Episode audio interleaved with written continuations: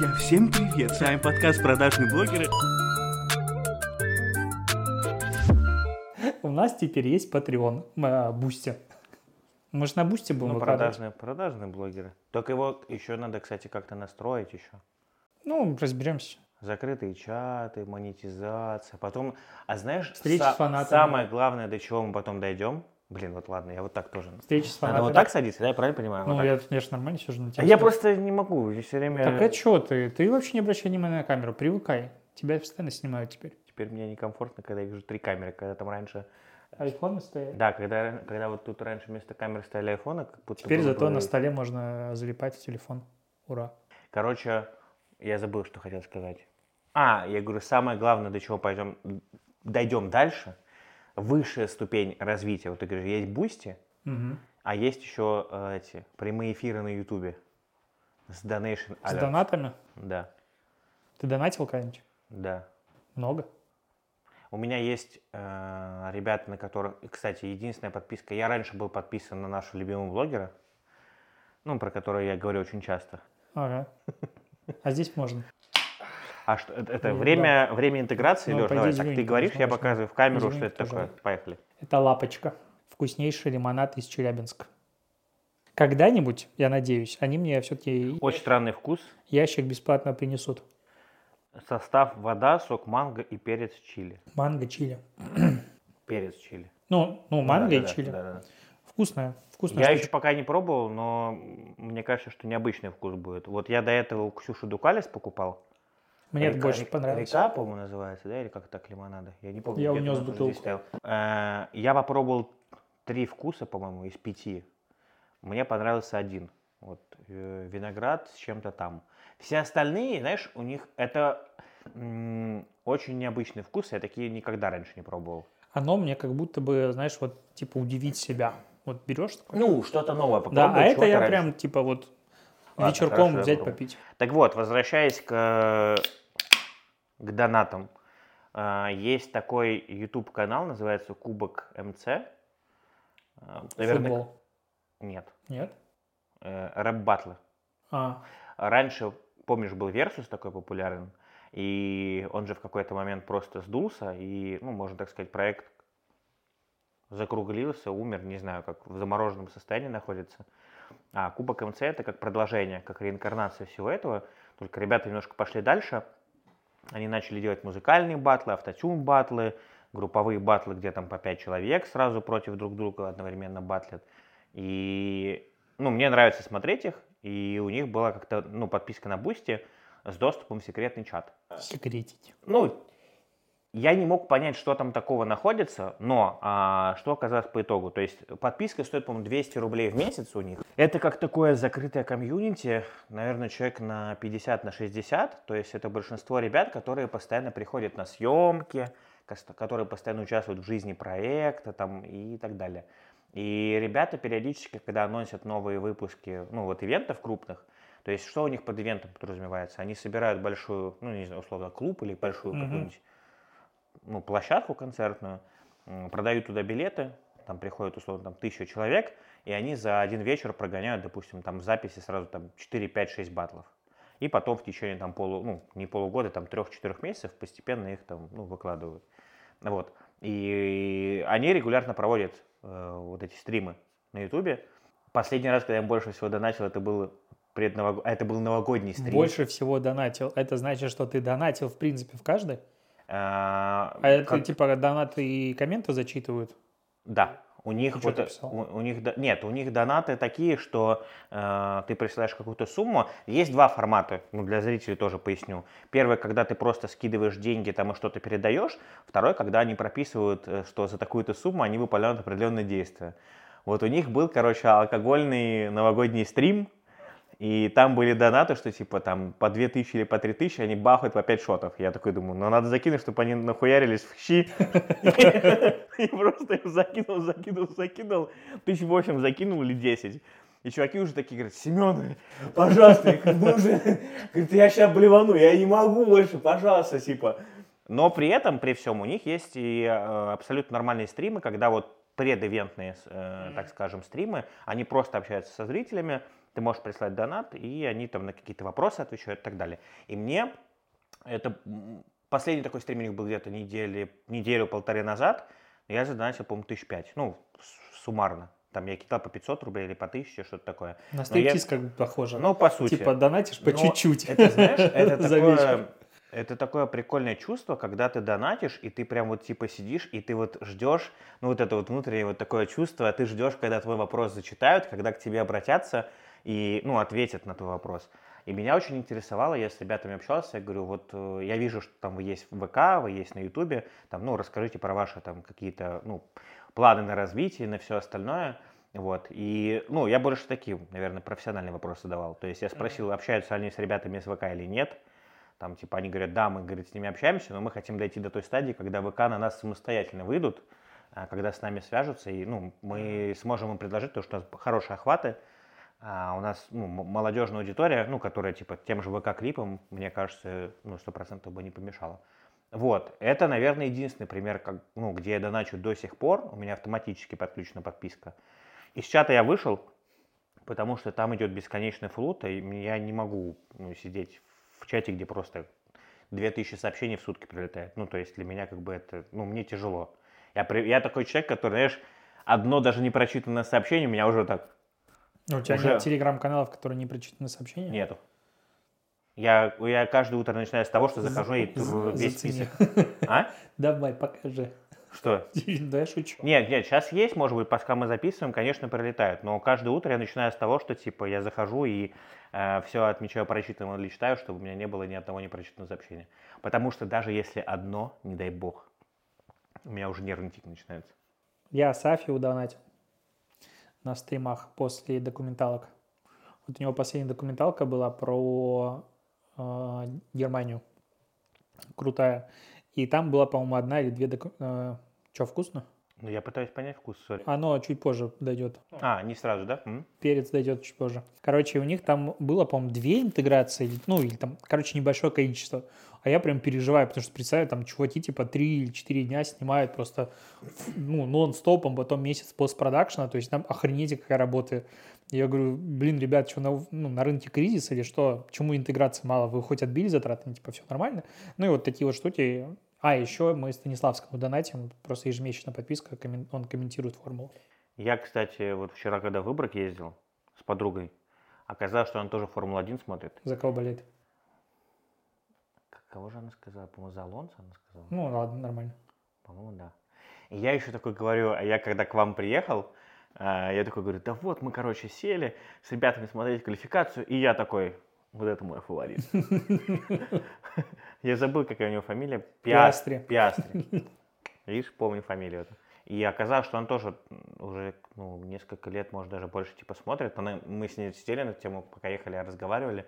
Говорит, я раньше, говорит, так, э, ну, немного стеснялась того, что, типа, я девушка, которая, ну, типа, увлекается Формулой-1, а потом как-то стала смотреть по сторонам, и оказалось, что на самом деле очень много людей, которые, ну, и, и девушек в том числе, которые тоже Формулу-1 смотрят, которые, типа, от нее фанатеют.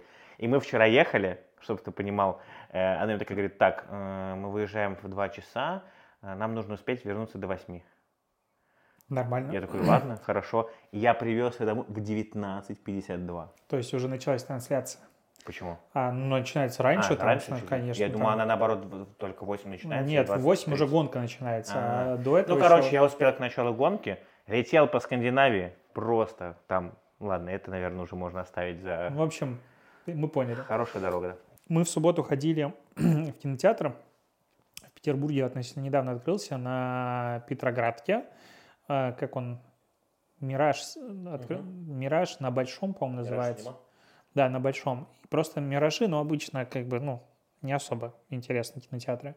А там прям в Дизигн упоролись. То есть там, мне кажется, функциональность, это слово неправильно произносить, но похер, а, оно отдана вот прям на вторую очередь. Главное был дизайн.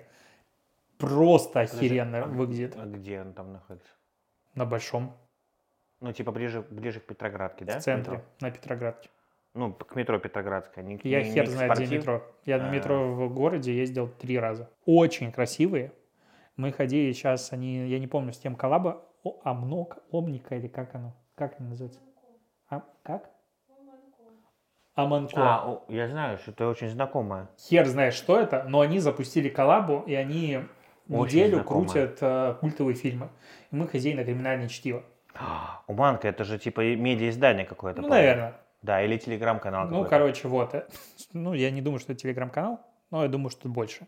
Короче, наверное. неважно. И Окей. ходи на криминальное чтиво. Мгм. Я так кайфанул от кинотеатра. Ну, во-первых, я обожаю этот фильм. А, И там, как бы, знаешь, когда сидишь в зале, он небольшой, и ты понимаешь, что все сто процентов смотрели этот фильм и пришли просто кайфануть вместе с тобой. И там, а, ну, получается, только диваны, то есть по два человека. Мы приходим, сначала непонятно, потому что это не диван, а как будто, ну, два места просто отделенные от других двух мест. Но выезжает ножки снизу, это неудивительно. Столики тоже неудивительно. Что меня разорвало, слева и справа можно поднять щиты. То есть нажимаешь кнопочку и поднимается такая перегородка. От другого человека? Да, ну, как бы вы вдвоем отгораживаетесь от других людей. Подожди, а как, Хуяк, а как э, чувствуют себя люди, которые сзади тебя? так они также отгораживаются. Ну, они, они же перед тобой видят, что типа эти стенки. В смысле? Ну вот, допустим, вот ты сидишь, вот люди выше вас сидят Так условно. какая ра- Нет, там... Блять, мне как умственно отсталому сейчас объясняют. Как выглядит, как выглядит А я с ней живу уже 10 лет. Ага, понял.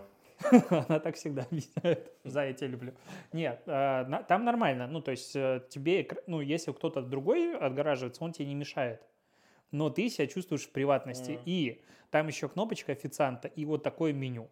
Алкоголь, еда, что хочешь. Кайф вообще. Э, Не буду показывать пальцем кто. Заказала бокал вина, с собой принеся бутылку вина. И сидела просто и судьи доливала. Это в тот день, когда вы поздно вернулись. Да, и к чему я начал рассказывать, не похвастаться, но вообще опыт классный, я хочу туда ездить, кино, ну, прям кайфово. И попкорн, наконец, нормальный. Не вот это вот, типа, который неделю лежит, а вкусный. А, в этот день, в это время была квалификация. Мы в телегу не заходим, в инсту не заходим, в твиттер не заходим, потому что везде будут спойлеры, везде будут результаты, и все это будут обсуждать. Приезжаем домой, включаем э, квалификацию, смотрим в записи, Так. потому что не успели. А, ты именно ты подводил к тому, что типа в записи посмотрел. Да. Я понял. Вот так, вот настолько мы преданы фанатично. Вот ты мне сказал, что типа через какое-то время я почувствую перец. Ой, чили. А ты попей, ну, ты типа попей, попей, попей, попей. Ну, как бы не один глоток и все. Ты просто зажрался уже. Алексей, здравствуйте. Возвращаемся к главной повестке новостной дня. А на чем мы закончили? На том, что Wildberries контора. Нет. О, контора. Они же сказали, что это все заказуха. Потратили. Ты что, не читал? Нет. Сегодня распространилось заявление э, пресс-службы Wildberries. Оказывается, она есть, во-первых. Ага. Она- они существуют. Мгм. а, раздуплились спустя неделю после всего скандала о том, что это все было заказуха, и кто-то потратил миллионы рублей э, на то, чтобы телеграм-каналы публиковали сплошное говно про Wildberries, а, а им не остается никакого способа, ни, телеграм-канал невозможно привлечь к ответственности никак. А, есть единственный вариант, как с этим бороться, платить самим, а они не стали платить. Поэтому про них вышло вот такое количество грязи то, что это было просто жопа какой, ну, как бы поступок, и Валберис му- вели себя как странные персонажи, э, это как бы за скобками. Это Я просто заплачено. Даже больше скажу, вот мне никто не платил. Нет, мне платили. А Но Озон? я Wildberries, но я...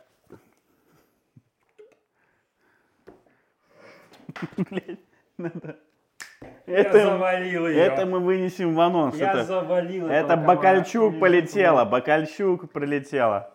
Вот, ладно, мы закончили на этом. Короче, э, мне, естественно, никто за это не платил. Но вот у меня есть любимые маркетплейсы Яндекс Маркет и Озон. И мне они искренне нравятся, потому что давно ими пользуюсь. Ну, потому что в целом они Как мне... ты думаешь, по цвету какой мне нравится? Додо Пицца. Нет, Озон. О, Яндекс. Озон, да? Нет, Яндекс Понял, Маркет Озон. мне больше всего нравится. Почему? Интерфейс удобный. У Озона тоже? Ну, Нет, у вот- Озона бывает немножко... Он такой, Мне у типа, Озона не нравится поиск.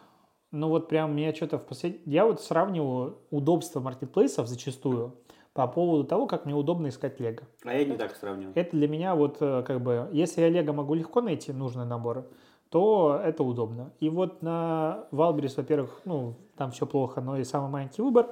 На Яндекс.Маркете все удобно, все легко, понятно найти. А на Озоне безумное количество этих Китая. Я выбираю бренд Лего, поиск Лего, все остальное. Там очень много китайских брендов, всего такого. И э, такое ощущение, что много развода. Ну, то есть, э, есть, допустим, наборы э, большие по Звездным войнам, которые там стоят 30 тысяч рублей. И они стоят, скажем так, в два раза минимум дороже. Мгм. А там написано доставка из-за границы 30 тысяч рублей. Невозможно. Такой цены не может быть физически. Это типа как новый iPhone продавать за 300 долларов. Ну вот, в такой же уровень. А а я почитал, что доставка из-за границы, типа тебе привозят что-то, ты открываешь, там не то. Ты начинаешь оспаривать, все остальное отправишь обратно, и, короче, там вот э, схема для махинаций. Потому что я нашел однажды продавца, который а, там выставил типа 50 таких позиций, у него ноль продаж, ноль всего, но очень вкусные цены. И вот поэтому я побаиваюсь. Я выбираю Озон, знаешь почему? Давай. Потому что мне очень нравится курьер, который постоянно ко Ну, мне у тебя приезжает. он есть один, да. Вот, ну, у меня как-то вот так сложилось, что ко мне уже, навер- сколько получается? Три года ко мне возит один и тот же курьер, и слава богу, что он, он работает. И мне настолько вот приятно, вот, знаешь, уже вот как будто со старым добрым другом встретился. Типа, он приезжает, ты еще с ним постоишь, о чем-то пообщаешься. Да, я понимаю, да, понимаю. Тебе Не, ну, 11 интересно- час ночи. Интересно обсуждать со мной курьер.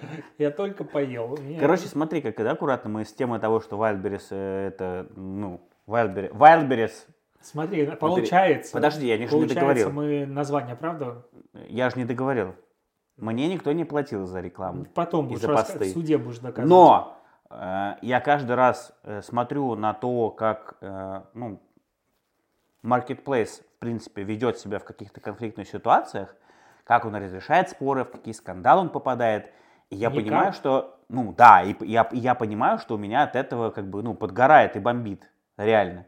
Потому что, когда я сравниваю с его конкурентами, там такого я, ну, не видел. Я хотел И- сказать что-то про ублюдочный фиолетовый цвет, а потом подумал, что один из, один из моих э, фирменных цветов тоже Сзади фиолетовый. тебя как раз И я такой, нет, ну у меня, во-первых, здесь розовый, он красивый сзади, за спиной. А во-вторых, что э, один из, ну вот по брендбуку, который мне делали, у меня один из фирменных цветов фиолетовый. Мгм, Я подумал, что, наверное, не буду правильно. ничего говорить. Так вот, Но он мне не нравится. Так вот, и я видел, в каких каналах эти посты выходили, да. Я тебе даже больше скажу. Помнишь, мы с тобой как-то Дзен обсуждали? И ты еще говорил, ты же ведешь его? Да. Я в какой-то момент подумал, блин, надо попробовать тоже, ну, выгружать туда посты. И у меня э, уже две недели я туда э, выкладываю э, записи практически каждый день. Э, все записи набрали примерно по 500, по 1000 охвата. Одна набрала 85 тысяч. Как думаешь, какая это была запись? Про обновление ленты Инстаграм. Угу. Да, да, да. Про новую рекламную кампанию Coca-Cola. Нет. Это была новость про Wildberries.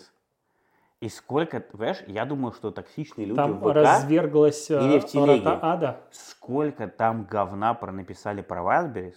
И вот если, ну, понимаешь, ну, невозможно. Это не токсичные люди.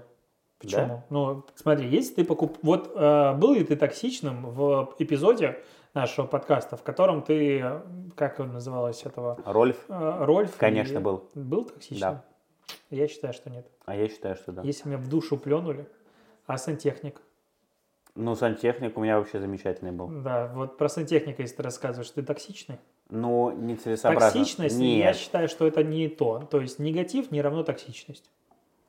Комментарии были токсичные. Ну, хорошо.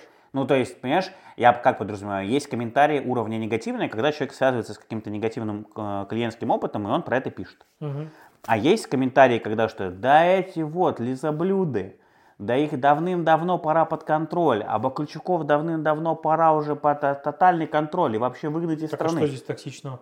Это не токсично? А, ну всё- да, действительно, это Просто все правильно. это просто, это просто маленький такой негатив, который возник буквально. По-моему, все обосновано. по Короче, у меня этот пост, что в телеге, что в ВК, что в, да, в том же Дзене набрал какое-то сумасшедшее количество просмотров, и там было очень много комментариев. И я понимаю, что э, ну, проблема-то на самом деле, ну, она не местечковая, как пытаются ее подать, как пытаются ее преподнести. Меня больше всего в этой истории, знаешь, что удивило, что вышла вот эта новость, для тех, кто не в курсе, да, и совсем вкратце, что э, в- партнеры Wildberries, владельцы ПВЗ, пришли в офис бастовать.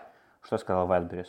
Нахер? А, Нет, подстава. они- нет, они сказали, да у нас никого нет, офис работает в штатном режиме.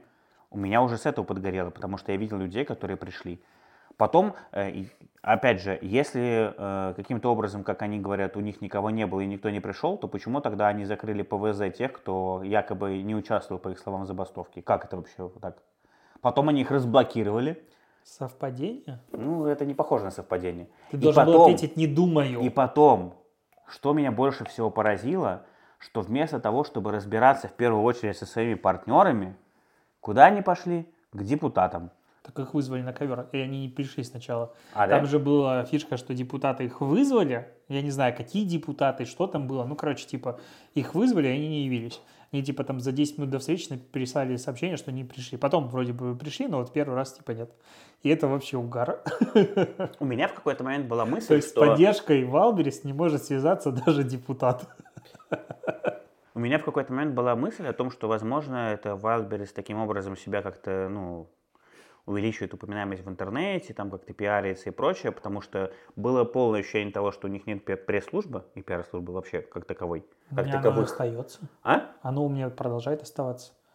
Ну, то есть Я помню, что мне как-то писал сотрудник Wildberries такой, Семен, ну, а может, ну, сколько можно со- писать про сотрудник нас такое?» Валберис, так же, как и сотрудник банка. Да, сколько можно писать такой вот, про, ну, типа, Не, я, я для себя, ну вот сравниваю не с позиции даже как покупателя, а как маркетолог, э, допустим, вспоминаем прошлый год или когда, когда офис у Озона горел, не офис, а э, году, склад. Что они сделали? Туда приехали все на место, там пиарщики на место давали постоянно отчеты, все постоянно-постоянно публиковали. То есть в Озоне тоже не все гладко, насколько я понимаю, и там есть про них много разной инфы. Но при этом, типа, у них была ну, трагическая ситуация, не помню, погибли там люди или нет, а, на- надеюсь, что нет. Там было много всякого, и это было супер громкий инфоповод. И они это гасили. В прямом и переносном смысле слова. Ну, то есть, реально пиар-служба тогда отрабатывала очень круто. Они выпускали прям много инфы, они сразу же а, для покупателей, для продавцов, у которых там товары сгорели. Это же не просто, типа, здание сгорело, там как бы заказы, товары, много-много всего. Они сразу все это дело, ну, как бы давали в public. Wildberries, типа, там день идет скандал, второй день идет скандал, ни хрена. На следующей неделе, когда уже начали об этом забывать, это телеграм-каналы, заказуха и так далее. Я, вот, кстати, я, я, кстати, не видел это подвод. Уже видел, уже писали об этом. Типа пресс-служба выступила с таким заявлением.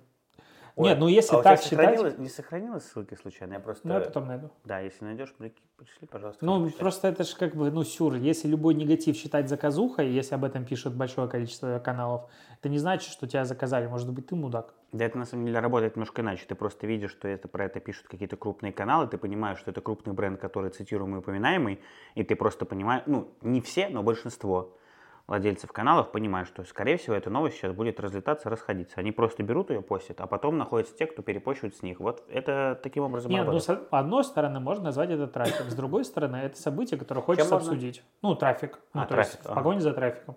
Потом Мне это- послышалось травлей. Я думаю, какой травлей. Не, это трафик. А, Плюс это событие, которое хочется обсудить, потому что, ну это ж не просто типа там какой-то был косяк, они реально в конец херели, начали штрафовать всех и вся. Хотя, по сути, ну, типа перекладывать свои издержки ответственность на условных партнеров, как они это называют. А ты видел даже, какие каналы сейчас стали появляться? Мне вот ребята скидывали, когда буквально позавчера, оказывается, уже есть давно-давно, еще год или два назад, а, созданы каналы типа сотрудники Wildberries против Wildberries. Там 8 тысяч человек. Горит, раб- работает, все нормально. И там в этих чатах реально координируются действия сотрудников, которых как-то несправедливо уволили и так далее. И там есть юристы, которые помогают подавать в суд на Wildberries. Ну, то есть, прикинь, ну, то есть это доходит до таких масштабов. Я не видел подобного ни у Маркета, ни у Озона. Ну, Wildberries еще и больше всех. Ну, понятно, они по обороту там в два раза, и в два или в три раза больше, чем Озон, тот же самый. Понятно, что обороты совсем разные, но мы же говорим с тобой не про размеры, мы с тобой говорим про то, как отрабатывает негатив пресс-службы и пиар-службы. Ну да, даже если вспоминать тот же Яндекс, допустим, с косяками, которые у них были, там, курьеры, у них, не помню, бастовали или нет, но были там случаи каких-то трагических событий с курьерами и все остальное, они это отрабатывали очень бодро. Ну, то есть быстро на это реагировали. Те же истории с delivery, когда там, типа, курьеры, типа, там, за ручку, за ручку шли вместе, типа, там, Яндекс Еды и Delivery Да. Club и все остальное. То есть там реакция всегда была. То есть, ну, очевидно, что пиар-служба есть. А здесь, ну, мне кажется, вообще в России нет таких компаний, которым настолько похеру. Ну, вот кого ты можешь вспомнить, у кого идет публичная критика, какой-то кипиш. Могу. Кого? Тануки. Ну, Танутин это сами создают. Тут немножечко другое, мне кажется. Они это создавали раньше, когда там был один персонаж. Сейчас уже такого нету, но они и мелькать стали реже, давай будем Ну, честны. ну, как бы они до этого, это был их цель... Ну, типа, также можно назвать, как этот Лоукоста. Победа. Нет, ну, Победа, допустим, а, которые, типа, делают все, ну, как бы история про то, что они делают часто плохие услуги, чтобы об этом говорили, таким образом продвигаться, типа, дешево, но зато долетел. А, это немножечко другое. Sunlight, а какой негатив про Sunlight ты помнишь в последнее время? Закрываются они? Нет, ну, это не то. Как это не то? Нет, так я говорю, вот есть типа большая компания федерального масштаба, суперфедерального, это огромная компания, у которой происходит какой-то косяк. И они такие, нам насрать. Пиар-служба на Бали, я не знаю где, отдыхает, курит, пьет и типа просто игнорирует инфоповод. Или они согласовывали это долго. До Бакальчук не могли дозвониться. Я, я не понимаю, что. Кто еще в России из такого крупника, на которого Но идет прям вспомнить. федерального уровня тоже негатив, потому что там типа и первый канал был, насколько я понимаю, съемочная группа. Ну, то есть там много прям кто подключился, там телеграм-каналы вообще не в первую очередь были, потому А что телеканалам, скорее всего, тоже заплатили, понимаешь? сто По процентов. этой логике. Ну, так телекра- на, на- по каналам только ложь идет, не забывай. Эм, насколько я вот помню, как развивался этот скандал, там вообще была история про то, что, типа, первое сообщение, которое я видел про Валбрис, что, э, типа, сотрудники или там владельцы ПВЗ пошли в офис, и их уже снимает Первый канал. То есть, в принципе, они первыми были, подхватили всю эту тему, они первыми туда погрузились, а телега подключилась, типа, во вторую очередь. Удивительно, на самом деле, для меня это. И кто? Типа банки? Ну нет, банки супер быстро на все реагируют.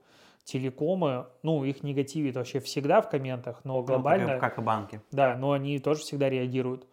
Все реагируют, все отвечают, все работают с аудиторией. Только Валбрис просто таки с пьедестала плюют на все, и как бы им окей. Ну и как думаешь, чем это им аукнется? Просто э, распространенное мнение бывает, да, когда говорят, что, во-первых, моя любимая фраза, черный пиар тоже пиар. Я в это не верю. Разверни мысль.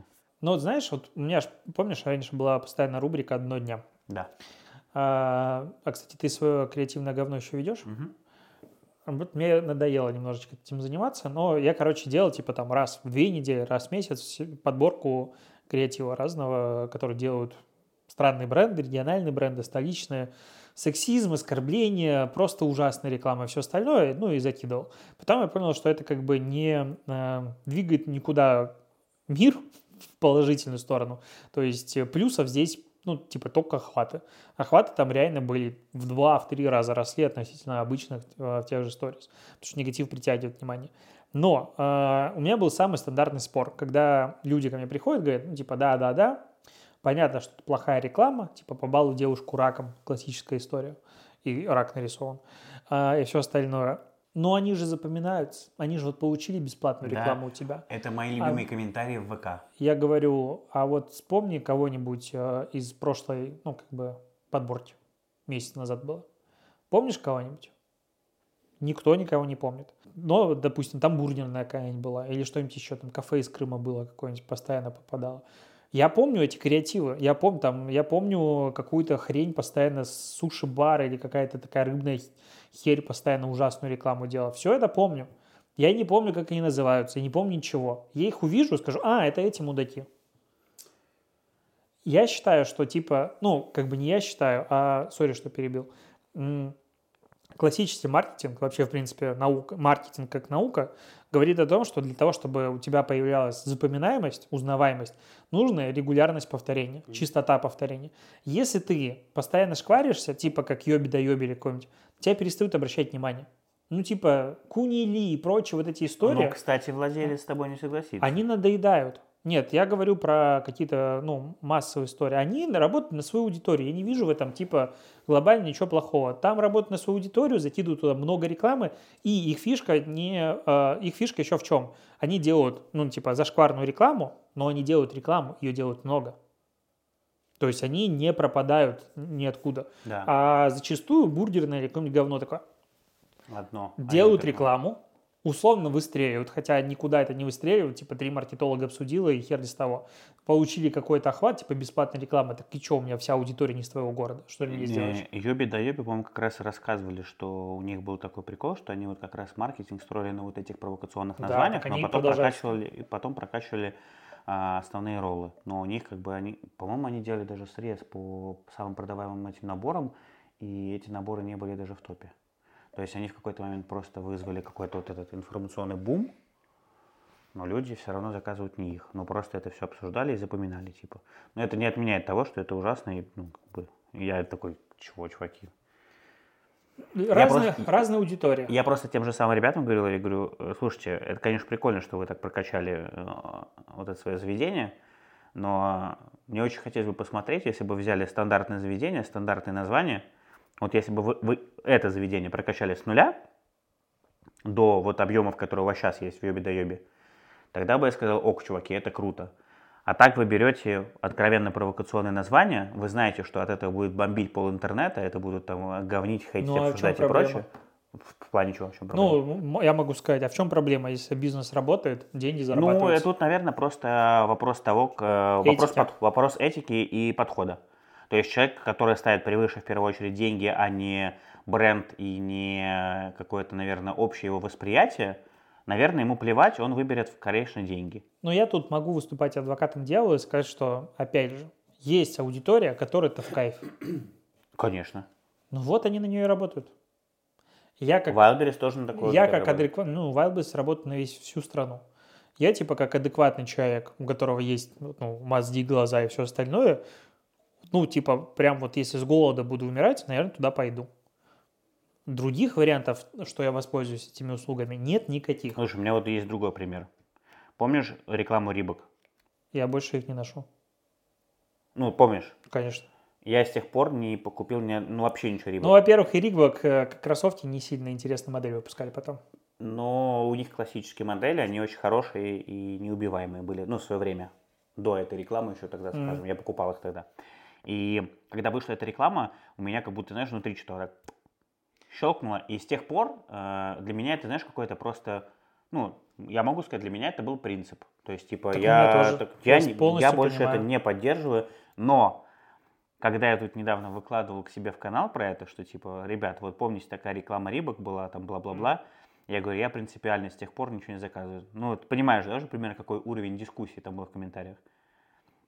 Типа, чувак, ты что такой принципиальный? Да крутая реклама, да в смысле, это что? Там, да как покупали, так и будут покупать. Да это просто вы маркетологи со своим мнением обоссанным, которое никому там не нужно и никому не интересно.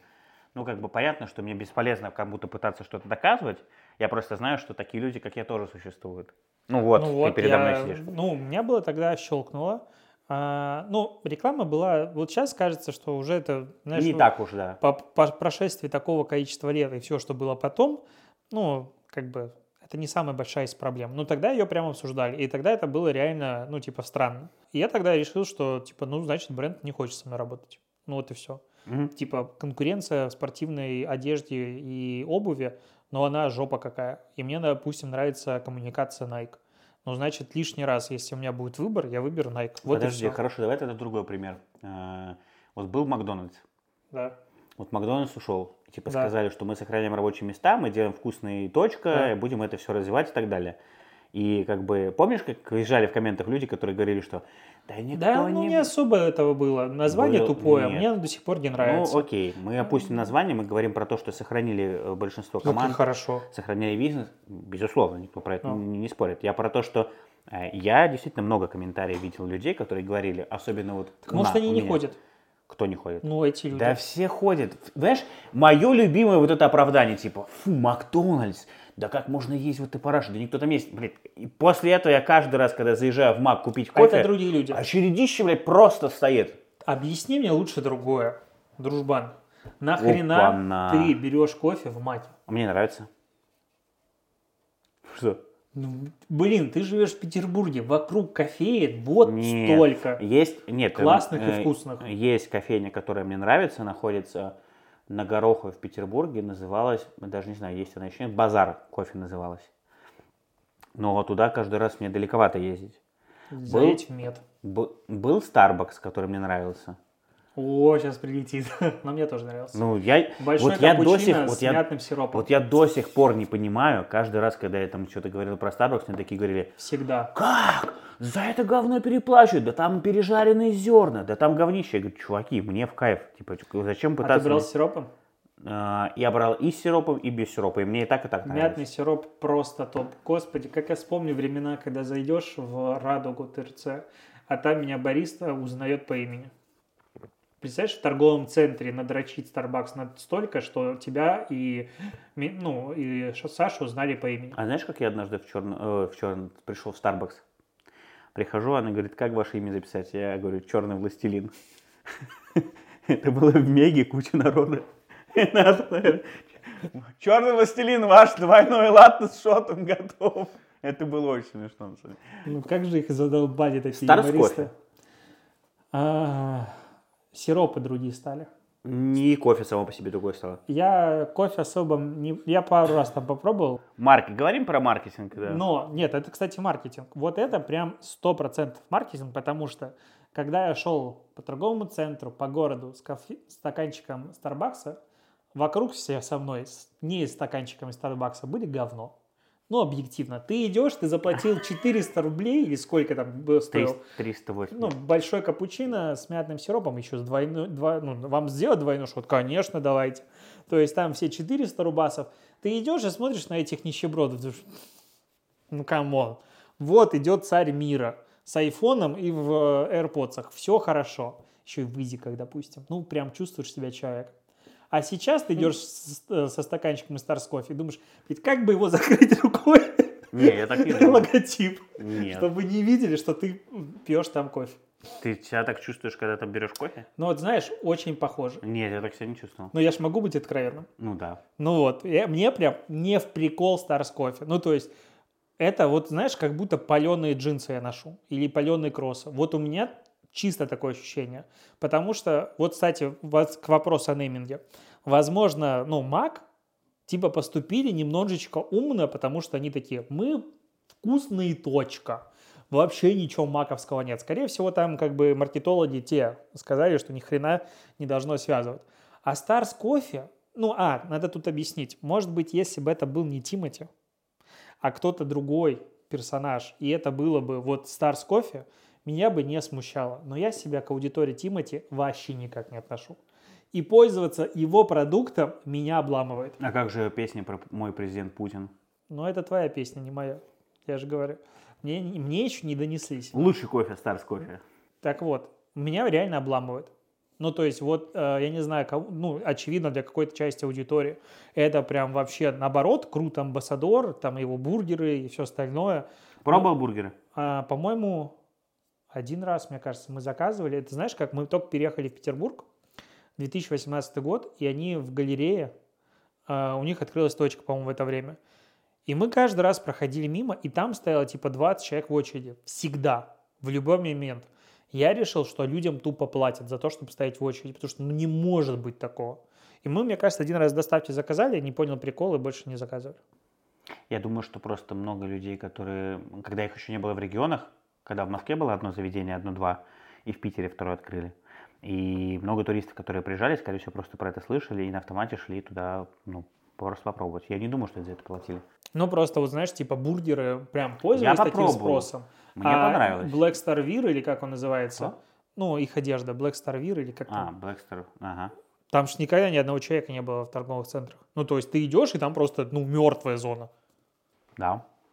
Но бургеры вкусные были. Ну, Потом короче, тоже- бургеры тоже- тоже бургерами, что-то но. Старс э, кофе, вот меня, вот я прям слово нашел, которое, повторяю, обламывает, это прям идеально описывает.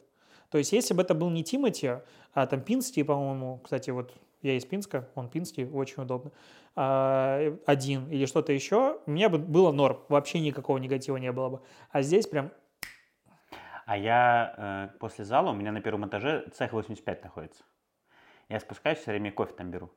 И я помню, я помню, в первый день, когда только Пирожное, сейчас... творожное. Не, не, только начал ходить опять в зал вот с Нового года. Мы спускаемся с моим тренером, и он просто, знаешь, я только хочу кофе заказать. И он, он подходит к кассиршам и такой говорит, так, запомнили. Короче, вот этому пирожки и булки не продавать. Завтра распечатаю фотографию, повесьте к себе сюда на доску. Я такой, будьте добры, капучино большой.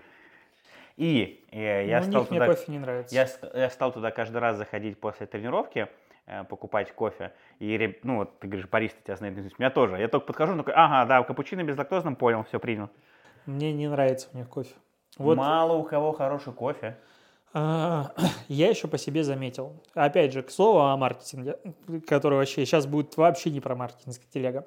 Но да, типа я кофе прям люблю. Я не могу сказать, что в нем хорошо разбираюсь, но я немножечко уже начал чуть-чуть что-то понимать. Чуть-чуть.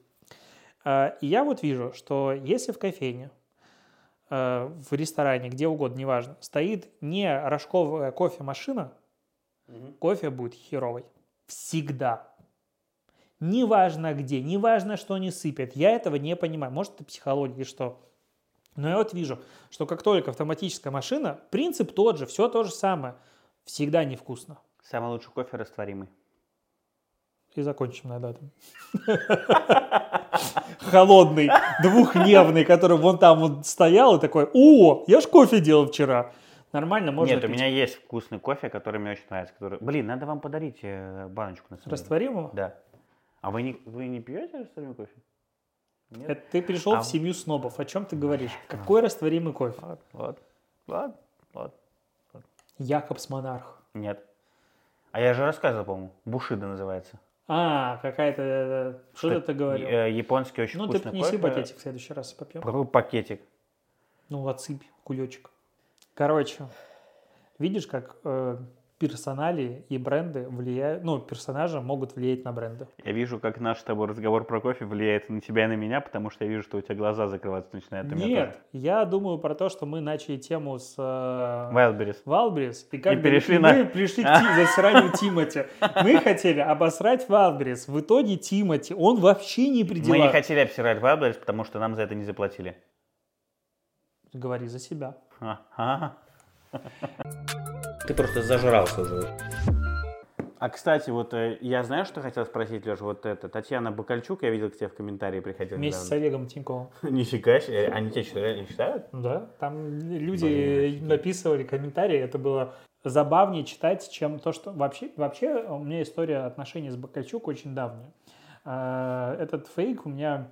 Или не фейк, или реально она Конечно, реально. говнила у меня в комментах, ну, я не знаю, полгода. Прям желчью такой постоянно. Я не банил из принципа, потому что, ну, знаешь, комменты, когда прям напрашиваются на бан, но как бы ничего... Но не переступает грань. Да, не переступает. Такой, да, пожалуйста, развлекайтесь, тем более там люди, тоже с ней общаюсь, это было всегда интересно, забавно почитать, или с ним. А потом, когда-то пошли, короче, уже, ну, оскорбления прямые, я забанил. После этого там появлялись всякие странные чуваки, ну не суть. И тут она опять появилась, уже давно не было, там несколько фейков было забанено, я что-то начала писать, такой, ну, пожалуйста. И это же был пост, э, там, где я удалил приложение Wildberries. Да. А, и вот она туда пришла, что-то написала, и народ начал ей накидывать, что у вас пиар-служба говно. Как это вы тут общаетесь в комментах? Я думаю, нихера себе. То есть есть кто-то, кто считает, что у меня в телеграм-канале может прийти Бакальчук, которая дала, мне кажется, за всю жизнь типа одно интервью, там два, и общаться в комментах по поводу удаления приложения. А ты не видел, что мне в комменты написали? Э, Она же? Нет, ко мне в комменты пришла девушка и такая пишет, говорит, а вы видели там в канале у Алексея Татьяна Бакальчука пришла? Ты не Я- видел? не, я пишу, как бы, а вас не смутило, что это фейк? Она такая, а, ну ладно, тогда все равно. Зачем ты обломал? Ну, блин, ну, Сейчас было бы круто, если бы, э, ну, вот эта журналистика новая современно всосала бы это и начала бы строить статью на основе комментов э, Татьяны у меня в у нас, канале. кстати, было так. Э, Помнишь, был такой Clubhouse? Короче, э, на А, заре... Олег Тиньков у нас был. Э, Да, но мы а сейчас пошли... он у меня в комментах. Мы пошли дальше. Вот у нас клуб был, называется «Тихонечко сидим». Я, правда, кстати, Clubhouse удалил уже. Э, Но мы там сидели, И однажды ребята... а, А мы каждый день заводили комнаты с разными названиями. И один раз, знаешь, как мы назвали комнату? Этот... э, Что? До сих пор еще? До сих пор. Ничего себе. Я не помню, как она называлась. То ли... А, Дуров покупает Тиньков или Тиньков покупает Телеграм. В этой комнате, блядь, туда пришел Тиньков, сидел в комментах, потом даже поднимал руку. Там сидели журналисты Фарбса и Ведомостей. Потом он- у, у чувака, который сделал эту комнату, пришли за комментариями. На реальных щах начали писать статьи. А давно было? Ну, с год назад, наверное, где-то. Ну, то есть Это популярность уже прошла на Клабхаус. Да, нет, еще тогда было популярно. А где я был в это время? Год Почему я назад не это было. пропустил? Тебя не было тогда. Еще самый Но веселый. Ну, это было так угарно, когда, понимаешь, понимаешь, вот комната, типа, в ней сидит там, типа, там 250 человек, э, и мы, типа, сидим э, в этом, ну, в спикерах, мы такие, так, так, друзья, ну что, собираемся примерно через 5 минут начнется пресс-конференция, да, вот сейчас Олег Юрьевич сейчас подойдет, да, вот сейчас Павел Валерьевич тоже задерживается, да, да, и там, знаешь, какого-нибудь чувака лево добавляем, просто из слушателя, он такой, блин, чуваки, реально эта сделка происходит, такие, да, да, секундочку, пожалуйста, только не торопитесь с выводами, потому что все официально, все должно быть преподнесено в официальном ключе, давайте подождем. Там реально, там так это угарно было, потому что потом реально ведомости, РБК, Forbes, они начали эту тему разгонять. Они, даже заголовки у кого-то даже вышли новости, что типа там по сообщениям в Клабхаусе там официальная что-то пресс-служба сообщила о том, что там типа Тинькофф покупает Телеграм или Дуров там покупает Телеграм. Мы так сидели ржали просто с этого всего. Ну, представляешь, как это работает? Это вот как, как Нет, не я это проверять фейк? понимаю. Нет, я это понимаю, потому что иногда, знаешь, там, э, к примеру, я в Твиттере с месяц назад начал регулярно встречать инфу о том, что Инстаграм делает пивот от видео обратно к фото. И там люди типа говорят, вот, типа, инс- ну там начали мемы делать о том, что Инстаграм достал вот это вот то видео, то фото, и постоянно типа надо менять Ну да, свою да, да. контент-стратегию и так далее. Я такой, блин, вот это крутая тема, надо об этом писать. Но я нигде не нашел в тот момент источника. Я не нашел нигде интервью, чтобы Массери или кто-нибудь еще об этом говорил. Ничего нигде не было. Я пошел смотреть, я пошел к Dune спрашивать, ребят, у вас есть, ну, типа, статистика, может быть, вы можете увидеть там по средним количествам просмотров тех же Reels, падает или не падает относительно фото. Ну, как бы это отследить нельзя. И нигде я не смог найти, типа, источника инфы. Но все везде обсуждают. И вот как, типа, немножечко журналист в данном контексте, потому что канал как э, медиа выступает, мне очень хотелось написать об этом первым. Но я нигде не нашел, не стал об этом писать. Поэтому я понимаю, ведомо, то, конечно, сделка велка. Подожди, Прикинь, это, это видео и фото, или это именно в виду рилсы? Потому что ну, рилсы- видео. А, ну, как бы в инсте сейчас все видео это Reels. рилсы еще срипаются. Ну, вот как бы не Вот было как бы, подтверждения. Может быть, подожди, там же кто-то даже писал, что... Вот в том-то и дело не нашел. Не нашел? Просто я стал смотреть, и у меня ровно в тот момент, когда эти новости начали появляться, у меня резко... А я каждый день старался выкладывать рилсы на протяжении, Ну, как последних, машину моешь. последних- на протяжении последних двух, наверное, месяцев. Ну просто, то есть для меня была задача... Где ты берешь идеи для этих роликов? Да там нет просто идей, там уже короткие. Ну, вот как ты это делаешь? Я, я просто снимаю на рандоме то, что ну, А вижу. потом музыку выбираешь? всё? Да. Просто подбираю под эту музыку, и там два варианта. Либо какая-то, которую я вижу, которая набирает, вот у меня в ленте в рекомендациях много просмотров, либо которую я понимаю, что можно наложить, которая хорошо стрельнет. Но э, у меня была просто задача выкладывать каждый день. Это, знаешь, вот как небольшой такой челлендж, как я тебе рассказывал, как шортс на YouTube. Я каждый день загружал Мгм. просто на автомате. Мне просто было интересно, ну, как может расти аккаунт, если ты действительно заморочишься и начнешь каждый день выкладывать. Во-первых, что первое приходит, вот это, э, даже несмотря на то, что это ролики максимально тупые и примитивные, ну, давай будем честны, да, они несут в себе Я фанат. они не несут в себе никакой нагрузки там и никакого смысла. А, даже на создание таких роликов все равно как будто, знаешь, ты внутреннюю энергию какую-то тратишь. И я понял, что вот по истечении трех месяцев, что я устал. Ну, и рисолога нанять. Реально, ты просто уже это, уже, уже это не актуально. И ты реально устаешь, тебе тяжелее с каждым разом. Тебе хочется что-то прикольное сделать, а ты понимаешь, что у тебя плюс-минус какие-то мысли в голове, они чаще всего, ну, очень похожи, идентичны или одинаковые.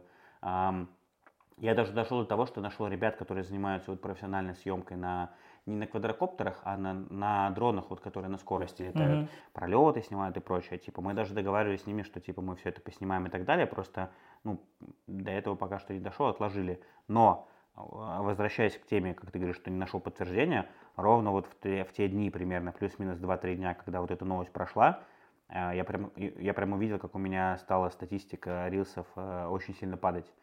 То есть, если раньше у меня, допустим, я выкладываю рилс и проходит 2-3-4 часа, он за это время попадает в рекомендации, условно. Я выкладываю вечером, просыпаюсь с утра, и я уже вижу там, допустим, 50 тысяч охвата, например. То сейчас такого нету. Сейчас, дай бог, если там 20-30 тысяч набирается, это уже типа считается хорошо. Я хочу сейчас потестить, мы специально отфоткали тачку, а, ну, там уже в этой новости, если не ошибаюсь, по-моему, говорила, что они сделали упор, возвращают снова Да. этот фотоконтент. Вот мне очень интересно, а, мне сейчас э, там друг, ну, фотограф, который тачку фоткал, доделает фотки, я хочу попробовать их повыкладывать и посмотреть, насколько это, ну, будет ли действительно так или не будет. Потому что есть у меня ощущение, что фотоконтент все равно в инсте, он потихоньку, ну, отходит на второй план. У меня такое ощущение. Потому а что... ты любишь фотоконтент? Нет. Я просто поймал себя на мысли, что я, я... люблю. Ну, не знаю, я поймал себя на мысли, что я захожу в инсту, э, ну, стор- сторис у меня все скрыты. Я не смотрю сторис друзей практически никогда. Очень редко, и только когда я сам вручную, там, допустим, кому-то, ну вот, не знаю, зашел, посмотрел и все. Год, год-полтора, наверное, уже. Ну почему так? Я решил их скрыть, чтобы меньше времени просто проводить в инсте. Потому что я поймал себя в какой-то момент, там же, по-моему, были, э, была возможность через приложение посмотреть по отчетам, сколько времени. Ты сейчас можно. Ну вот, да. И я просто понял, что у меня там какие-то там 8-9 часов, и я такой, воу-воу-воу, В день? да. И я такой, воу-воу, стоп, что-то слишком много. А, а, а понимаешь, самое что смешное, что типа ты когда, ну, ты смотришь на эту статистику, у вас больше?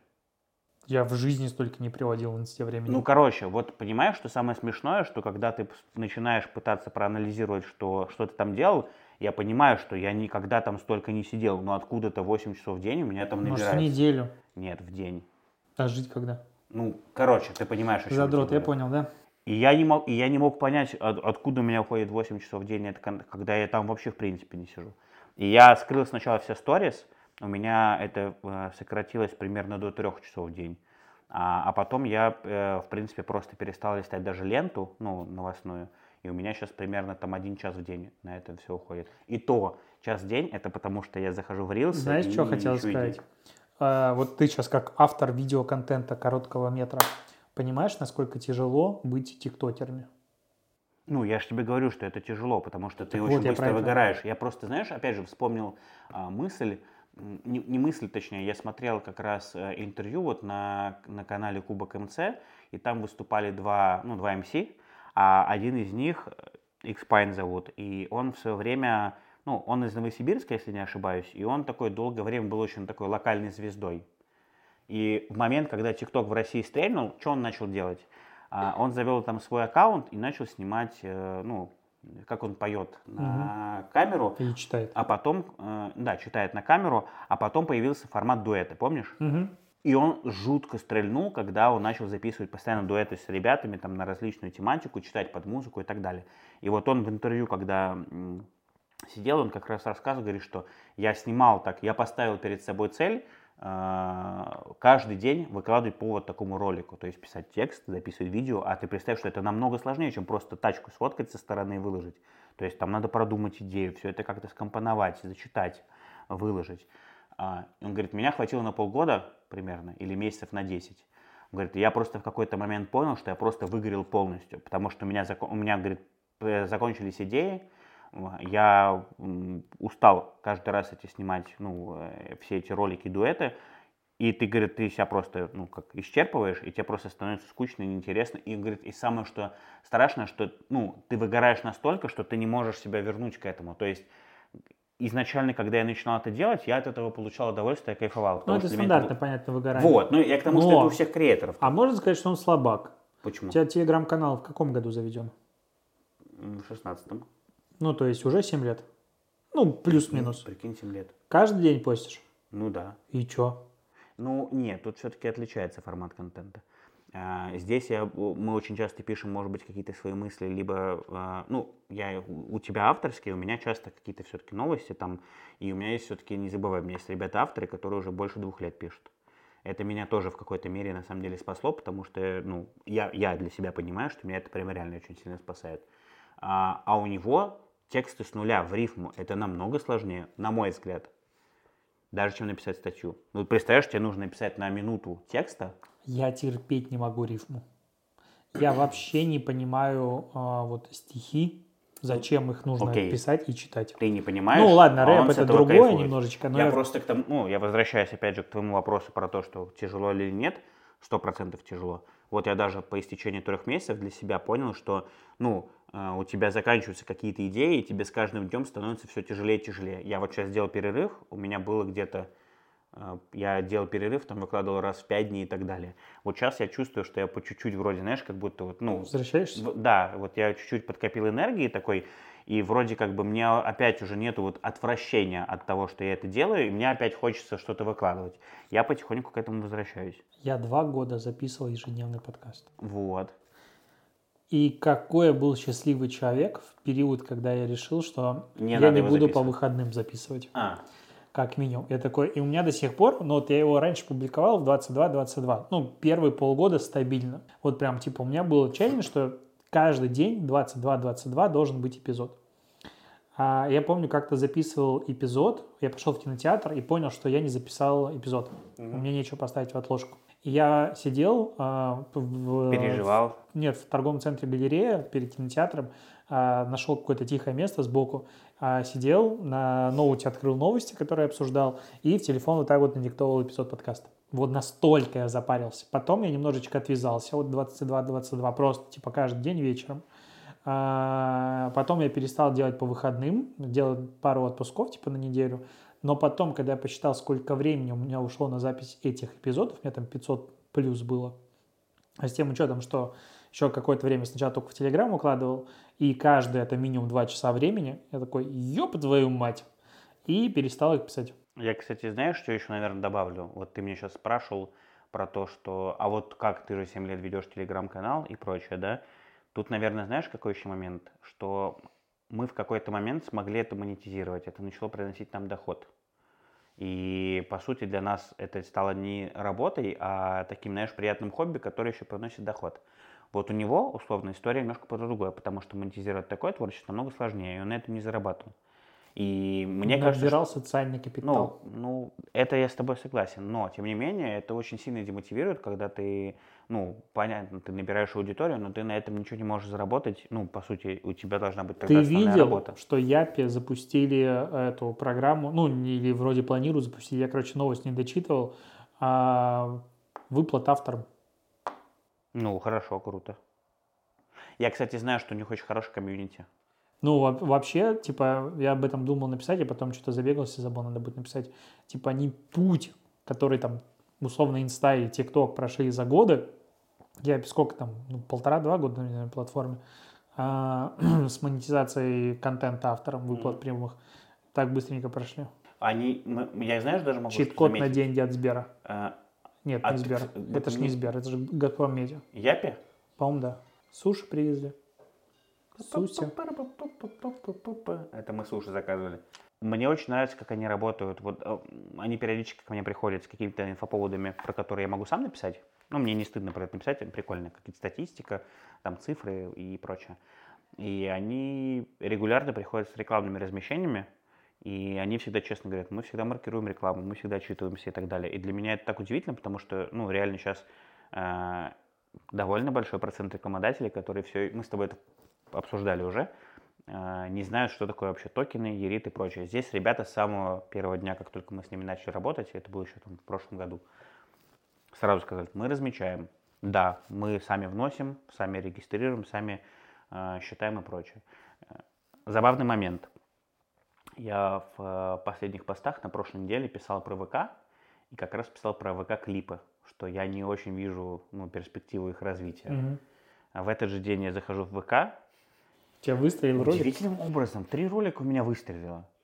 Удивительное совпадение, как это так Так, происходит. может, Клобуш, ты в комменты напиши про верификацию верификацию. Телеграм. Да я, кстати, уже забыл про эту верификацию. К слову, я посмотрел, немножечко подросла статистика по приросту с э, поиска. Поиска. Я думал, будет выше, а, но, но не принципиально. Я, кстати, увидел, что у меня в ВК моя группа называлась просто Dinative, хотя у меня стандартно типа Dinative, блок про SMM. Я думаю, блин, надо переименовать. пошел переименовывать, а у меня верифицированная группа и нельзя. Ну, это лог- логично. А, написал в поддержку, типа, пишите в поддержку, мы переименуем только по запросу, если прям это сильно принципиально надо. Секунд за 40 мне, наверное, переименовали группу. Супер быстро. Удивительно, техподдержка ВК так быстро отвечает. Ну, вообще, я, можно сказать, как человек, который уже создал а, одну техподдержку свою собственную и сидел в ней в Мэйв, ну, чтобы не сорвать, на, соврать, наверное, полтора года. Сейчас я на сестру передал. Вот у меня... А у тебя сестра в Москве? Да, в Москве она у меня полта- э, сколько? С, с лета, наверное, э, занимается техподдержкой платформы. Очень рад я того, что это избавился. Просто выдохнул капец как. А, надо и с нее это собрать. Ну, короче, я хочу сказать, что вот у нас в Мэйв там пользователей, ну, там, активных подкастов 6,5 тысяч. Это рубрика нативная интеграция Мэйв. А пользователей, ну, в какие-то моменты больше, в какие-то моменты меньше.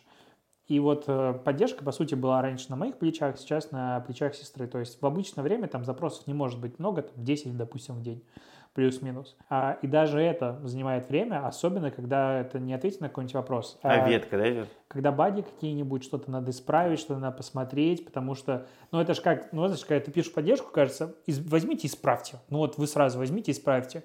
И, допустим, там, когда в банковском приложении тебе пишут, мы передали этот вопрос на, типа, в наш технический отдел. Ты думаешь, ну что, вы не можете сами это исправить? Ну, типа, давайте сделайте.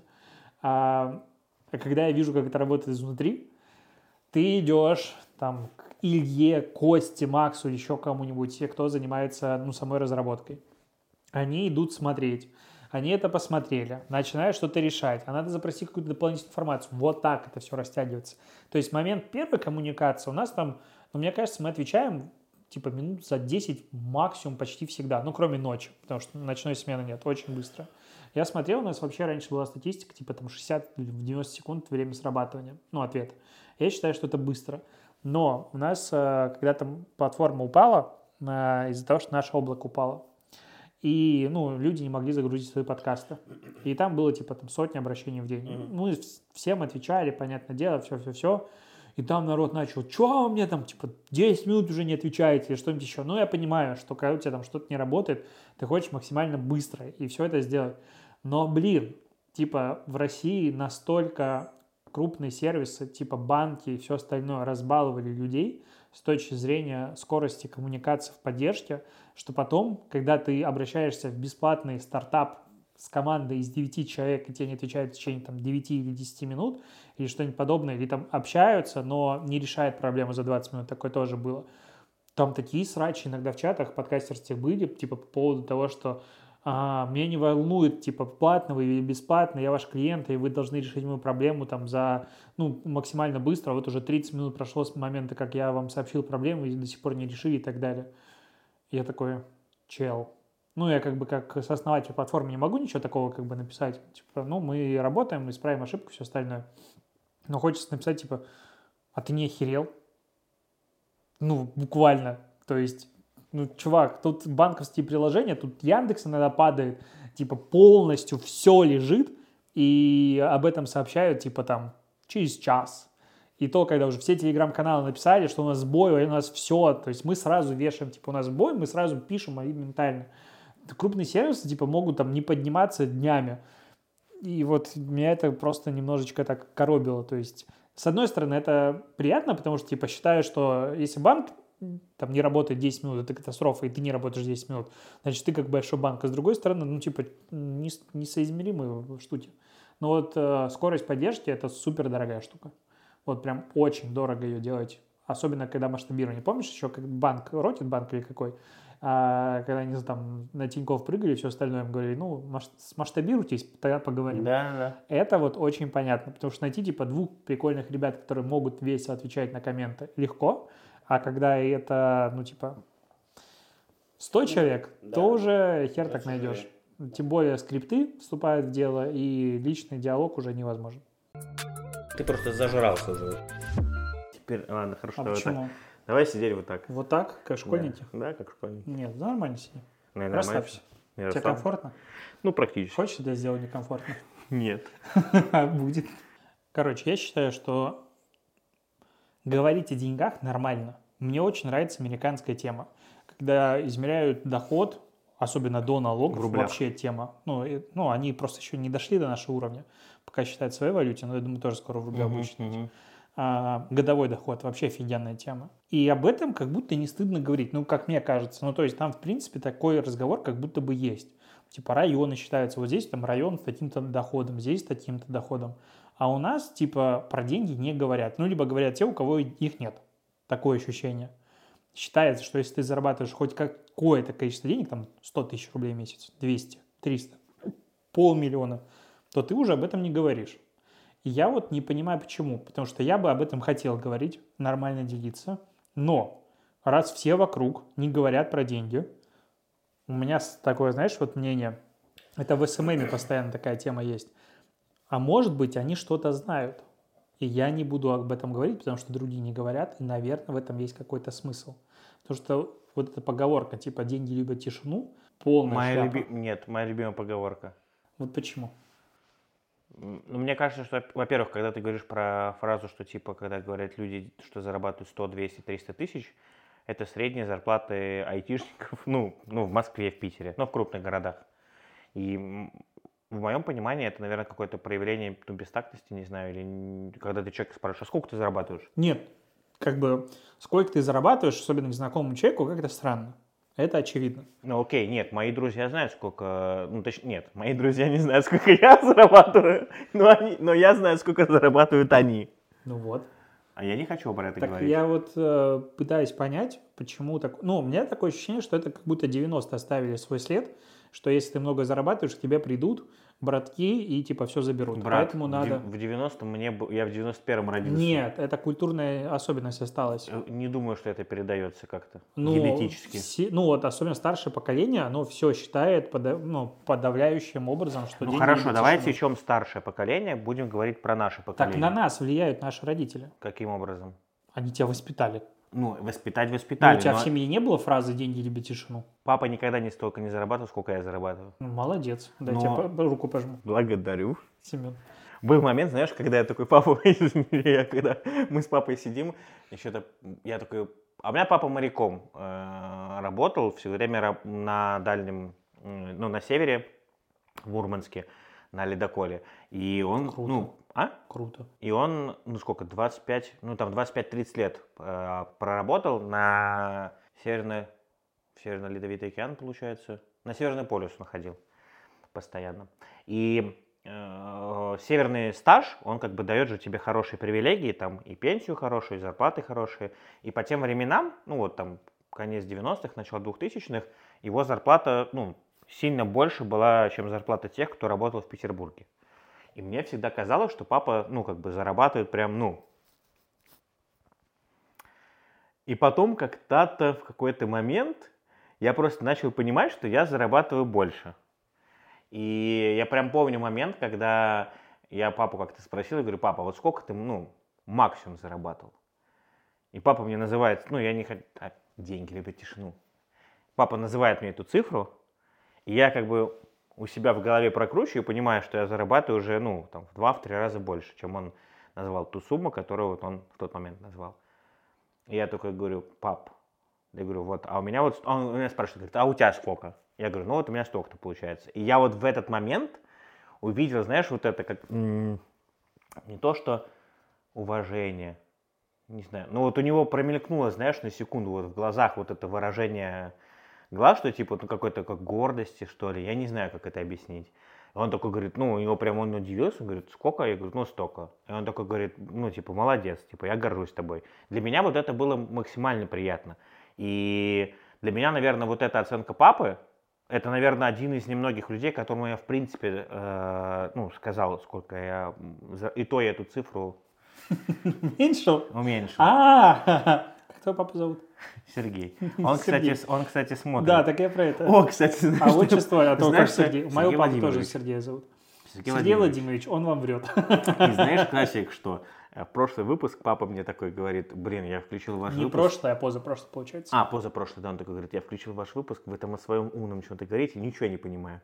Есть у меня подозрение, что когда он будет смотреть этот выпуск, он поймет все сразу моментально. Короче, я, я к чему это все говорю? Что когда я говорил про это папе, мне было про это говорить не, ну, не стрёмно, а, и мне хотелось ему показать, что типа там его сын состоялся, он хорошо зарабатывает, что у него есть повод там мной гордиться. Но когда меня об этом спрашивают друзья, а, или там, ну кто еще, ну знакомым, понятно, я никогда эту сумму не, ну, не называю, потому что мне, ну какой, вот просто, представляешь, ты познакомился с человеком, там, допустим, не знаю, общаешься с ним полгода, и у вас просто заходит как-то разговор про работу, и человек тебе говорит, типа, там, а сколько ты зарабатываешь? У меня было лучше. История из э, спикерской практики. А, Как-то меня позвали выступать. Яндекс.Карт. Нет, это был, по-моему, Самара. Я не помню, короче, какой город. А, как ты сказал? Как-то. А, как-то, а мне слышишь, ты карты. Нет, меня позвали. Ну, я раньше много лекций читал. И, кстати, вот у меня в апреле уже три по плану будет. Я прилетел, и это была супер странная организация вообще всего. Ну, то есть обычно вот как бы э, у меня есть страница в блоге, называется Райдер. Прям, ну, как бы слэш Райдер, но вообще называется лекция выступления. А, И там я просто собрал весь список тем, которые я читаю стандартно и какие я могу читать, сколько времени идет, то есть у меня есть там программа 30 минут до, до 6 часов, условия, по которым я выступаю, то есть сколько денег, э, какой формат оплаты, ИП, все дела, а, и базовые требования типа по проживанию, билетам и так далее. И дополнительно выделено капсом, что я типа, ну вот на моих лекциях нельзя их снимать. То есть, ну, объясню здесь причину, потому что она не всегда очевидна. Зачастую организаторы зовут читать одни и те же лекции. Ну, это прям стандартная история. И если их будут снимать и везде выкладывать, то какой смысл дальше меня звать на ту же лекцию? Это как со стендапом. Поэтому вот у меня такой бзик, и я прошу не снимать, э, ну, как бы не публиковать эти видео. Вот. А, И меня позвали в этот город, я не помню, то ли, по-моему, Самара. А, Я приезжаю и понимаю, что меня никто не встречает. Типа, ну, ты же сам доберешься. Я такой, ну ладно. А как бы, ну, база, это база, которую организаторы делают, трансфер из аэропорта или аэропорта обратно, а, проживание в отеле, если ты останавливаешься, ну и какое-то там, типа, питание, все остальное. Короче, я доезжаю туда сам, Зах- ну, меня там особо не встречают, это еще ковид. Я прихожу в какую-то гримерку, и там стоит вода. Ну, такой, ну окей. И мне другие спикеры, которые не первый раз с этими организаторами участвуют, говорят, ничего себе, мы поднялись, у нас вода появилась. Я такой, опачки. Ну, то есть, как бы уровень организации. Ну, там было очень все странно, но а, сидит какой-то другой спикер, он выступал потом передо мной, и вот в тот раз я зарекся а, соглашаться на конференции, не уточняя спикерский состав, который будет рядом со мной, потому что мне было прям стыдно. Я знал, что пришло достаточно много людей на мою лекцию, и они слушали это. А там, знаешь, типа, э, ну, как бы первый, там, один из первых слайдов, я мне шкуру там каждый день, и потом он начал объяснять, что это вы, типа, подумали не о том, о чем надо. И всё. Ну, короче, там было очень много мата и всего остального, такое очень вызывающее выступление, я не такой. И он у меня спрашивает сходу, типа, ну, а что там, что по жизни делаешь? Ну, в таком стиле. Ну, вот блог, маркетинг, курс. О, курс, круто, а какие, какой запуск сделал? А вот что? А вот у меня на 40 лямов запуск, а вот и, и вот начинается вот эта херня, такой, воу-воу-воу. И вот это было самый быстрый переход в моей жизни от знакомства, я не помню, как его зовут, до сколько ты зарабатываешь. Вот я просто так долго подводил к этой теме. Это действительно странно. Ну, таких не очень много было. Ну, Ну, это какая-то особенность. Это, знаешь, это вот инфо-цыганская тема, когда люди, в при... ну, они, мне кажется, не считают, ну, как бы там, вопрос денег или приватный, ну, наоборот, типа, там гордятся очень сильно размером запуска или размером денег, особенно часто нули дорисуют, как мне кажется, потому что это показатель твоей успешности, соответственно, это приводит к тебе еще больше клиентов, еще больше чего-то. Э, И вот это как будто очень похоже на разводняк, потому что классический бизнес зачастую, ну, только публично отчитывается о деньгах, ну, показ- чтобы показать, что он успешный, А, ну, в принципе, публично отчитывается. Но агентства рекламные обычно об этом не говорят. Ну, то есть агентства там в кейсах каких-то иногда там высказывают что-то, типа там у нас оборот там, 400 миллионов в год или что-то еще. Но сколько зарабатывает агентство, они не говорят, потому что клиенты придут, скажут такие, типа, чуваки, как это так? Вы, получается, там выставляете нам э, смету в два раза больше или что-то еще, ну, то есть, как бы об этом не принято говорить. Ну, нет, давай дистанцируемся от, как ты говоришь, агентства и каких-то какого-то бизнеса. Мы же, наверное, говорим... Ну, я тут имел в виду Ну, инфобизнес. да, да, понятно. Но мы э, говорим в первую очередь да, про людей. Про Вот людей. я поймался на мысли, что если бы меня сейчас даже мои близкие друзья спросили, сколько ты зарабатываешь, я бы не стал это говорить. Ну, я могу тебе объяснить, почему так происходит. Потому что я понимаю, что тот разрыв, который есть между нами, э, ну, это, Некомфортный? это очень большая пропасть. И как бы э, я, я понимаю, что э, ну, у людей от э, осознания того, сколько я зарабатываю, особо ничего не поменяется, только, возможно, негатив вырастет ко мне. Даже несмотря на то, что это мои друзья, потому что они уже будут примерно понимать, там, «О, нифига себе, там, типа, ну, знаешь, это элемент, наверное, который присущий россиянам в целом, это такой элемент зависти, когда, типа, блин, а вот почему он смог, Я а я не не думаю, смог. подожди, я не думаю, что типа вот россиянам или там кому-то еще присущий какой-то вот сквозной элемент.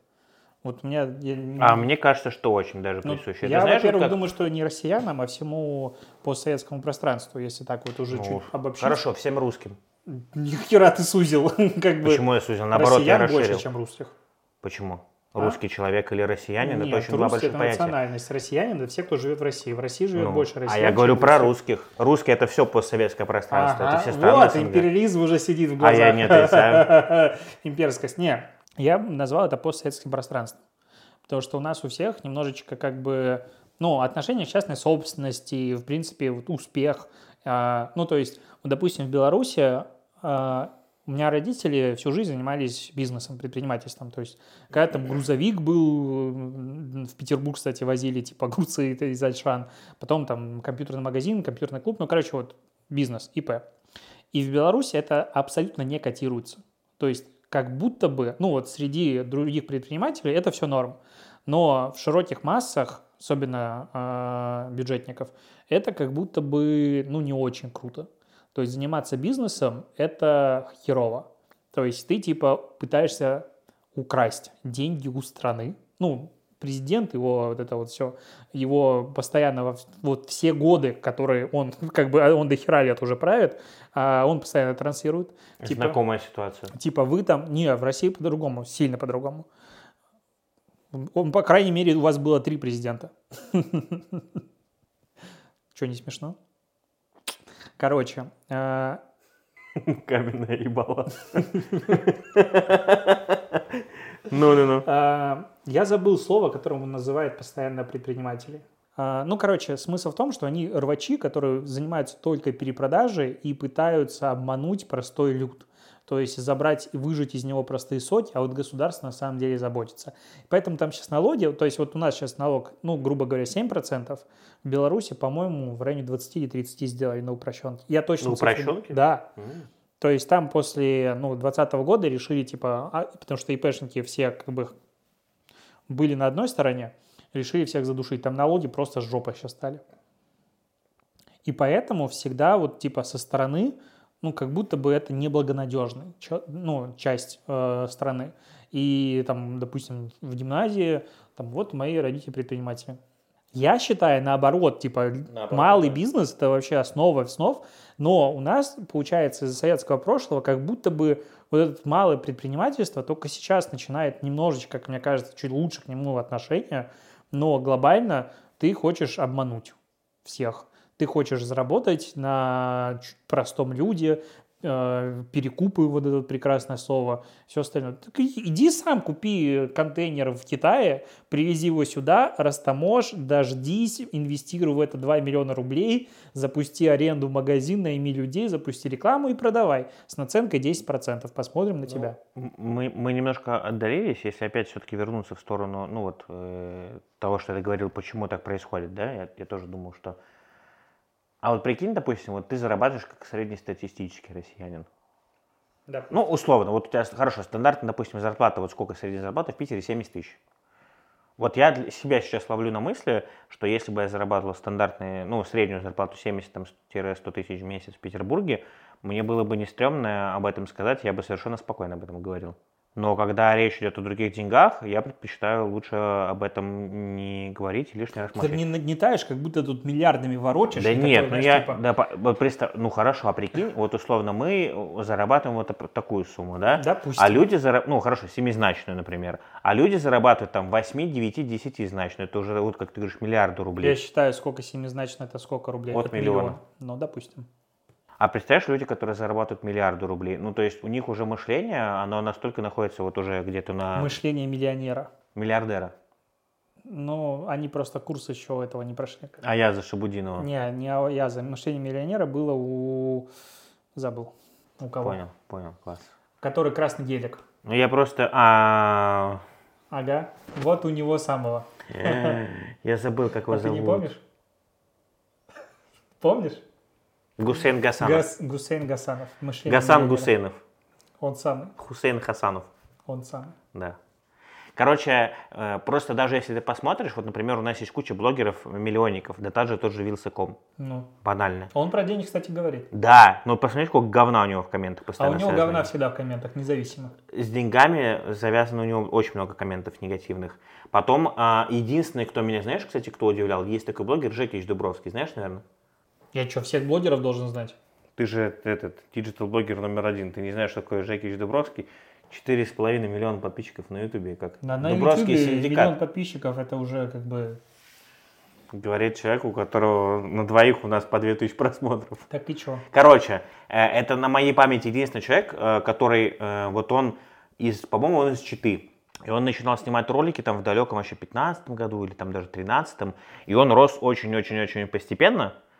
И сейчас он дорос до уровня, когда он ездит на Роллс-Ройсе, там покупает себе хату за 130 лямов в Москве. И он абсолютно спокойно про эти деньги говорит, не боится.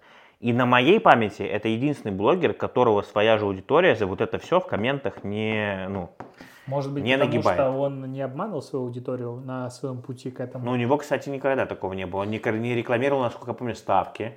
Ну, допустим, Вилсу притягивают за условную продажность, опять мы его обсуждаем, за условную продажность и за то, что он кучу лет не э, рекламу не отмечал. Ну, типа, реклама это или нет. Типа, моя аудитория сама это поймет.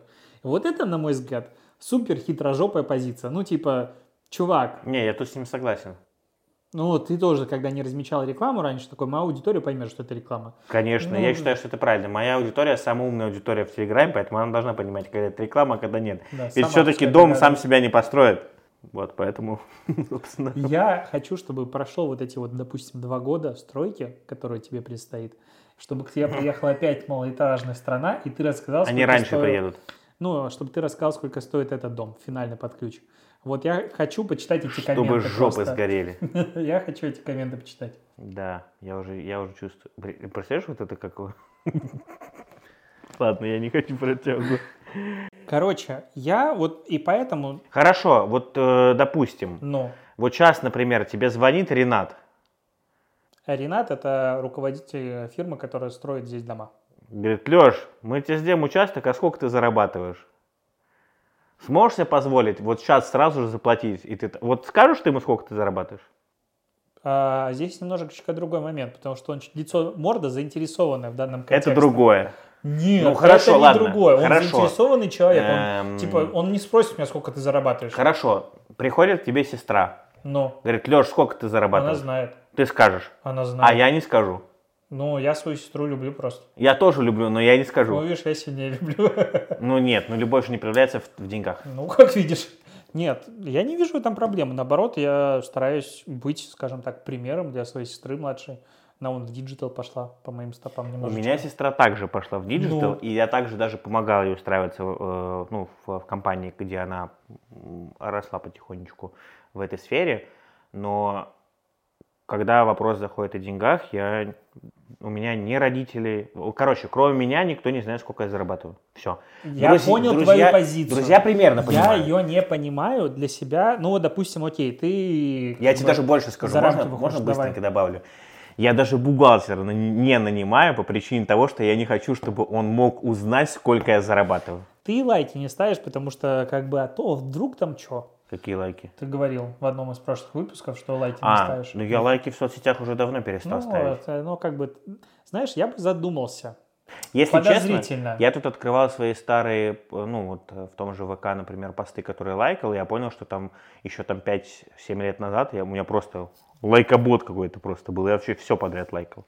У меня в А инсте, потом я- У меня в инсте когда-то был масс, А потом... стоял. О, Очень давно. хо-хо-хо. Не, Да, я- на всех стоял. Я не видел в этом никакой, никакой проблемы. Ну, вот когда это было, ну, типа, серые инструменты в активной фазе, и когда еще реклама нормально не запустилась в инсте, вообще не видел в этом никакой проблемы. Ну, то есть это не накрутка, это ничего плохого. А, Масфлоу в меньшей степени, хотя и им тоже когда-то баловался. Но в целом, ну, работает, работает. Он же целевую аудиторию переводит. Ты контакт получаешь. Это же не вторжение в личное пространство. Вот комментинг, рассылка в директ, это уже немножечко другое. То есть это уже прям прийти и листовку не просто предложить взять, а конкретно в карман запихать.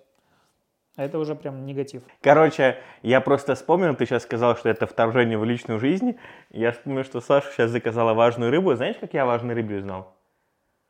Эти ублюдки просто заспамили, блядь, мне весь ящик и все дверные ручки, блядь, у меня дома. В семнадцатом году или восемнадцатом году, же. нет, в восемнадцатом году, когда они только появились в Кудрово, я возвращаюсь домой после работы, и у меня просто вся ручка, там штук 5-6, знаете, вот на, на ручке вешают этих реклам, типа, важная рыба, важная рыба. Я думаю, помойка, никогда там не закажу. Выкинул такой, типа, я против спама, блядь, в это вторжение в мое личное пространство. Выкинул, потом такой, что-то захотел есть. Такой смотрю. А, ну, в принципе, работает. Я захотел есть. Такой из мусорного ведра достал одну, лист- одну листовочку. Такой, ну, в принципе, почему бы и нет.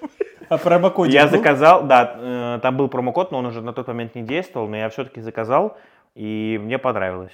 И с тех пор я как-то период- ну, какой-то периодичностью стал заказывать. В данном конкретном случае, реально, я тоже считаю, что это вторжение, ну, в личное пространство. Хуже этого, знаешь, что может быть? Хуже этого только, э, так, как бы так не сказать, что потом они за интеграцией никогда в жизни больше пришли. Моя любимая компания э, с сотовыми услугами, которой я пользуюсь уже 9 лет, нет, даже не, не 9, 13, 10 уже лет, получается, МТС. Как бы так сказать, чтобы... Ладно, я шучу, конечно же. Короче, у меня в доме э, испокон веков, как только его построили, сразу же зашел Ростелеком. Ростелеком, типа, сейчас вообще очень агрессивно развивается, потому что как только достраивается новый дом, я не знаю, каким образом у них получается договариваться, заходят сразу же они в этот дом. Каким, каким? Вот. Но э, спустя пару лет после того, как дом сдали, году, наверное, в 18-19 пришел э, МТС и Билайн. И поставили, ну, тоже провели свой интернет. И вот, чтобы вы понимали, с тех пор, э, уже, наверное, третий год, периодичностью раз в Как два... ты говорил в прошлом Да, раз в два-три месяца звонят. мне звонят. Мне на прошлой неделе звонили. Вот мы с тобой записали, мне опять звонят. И знаешь, что я сказал? Он мне звонит, Семен, здравствуйте, это вас беспокоит Артем из Билайн, а нет, из МТС. Мы хотели вас поинформировать, что мы улучшили качество сигнала в вашем доме. Я такой, Артем, я говорю, вы извините, пожалуйста. Это, кстати, идеальный лайфхак на все. Я говорю, я здесь больше не живу, э, я, ну, я не в России. Выключилась. И он такой, и он такой говорит, я вас понял, я вас беспокоить не буду, до свидания. И положил трубку, и больше мне не звонил. Ты просто зажрался уже. Итак, коллеги, пока что у меня еще ничего не горит. Но Леша сказал подождать до вечера. Я зашел, э, пока у нас был перерыв. Есть особенность у этих камер. Если записывать в 4К, то это, это, кстати, проблема не только этих камер. Это проблема, в принципе, все линейки Sony. Э, Они быстро перегреваются. Вот Леша предположил, что это из-за того, что мы снимали в 4К. Мы переставили сейчас в HD. Проверим. Посмотрим, что из этого получится. И пока я был перерыв, я зашел на Озон и заказал два ящика. Два? Да. Ты не любишь ничего по одному. Ты Мне- всегда нет. по два заказываешь. Точно, реально, прикинь, я даже не понял. Короче, э, меня просто очень сильно подкупило, что здесь история, что написано нет сахара. Я не верю, что это так. Я с ними общался. с Написать ребятами. можно здесь все, что угодно. Они хотели вставить вкусвилл, проходили тест. У них все клево. М. Просто чтобы ты понимал, что, э, что я пью сейчас дома. Ну. Ну, пока я в течение дня сижу, работаю. Два варианта у меня, которые было. Святой источник я покупал негазированную полтора-литровые бутылки, обычные.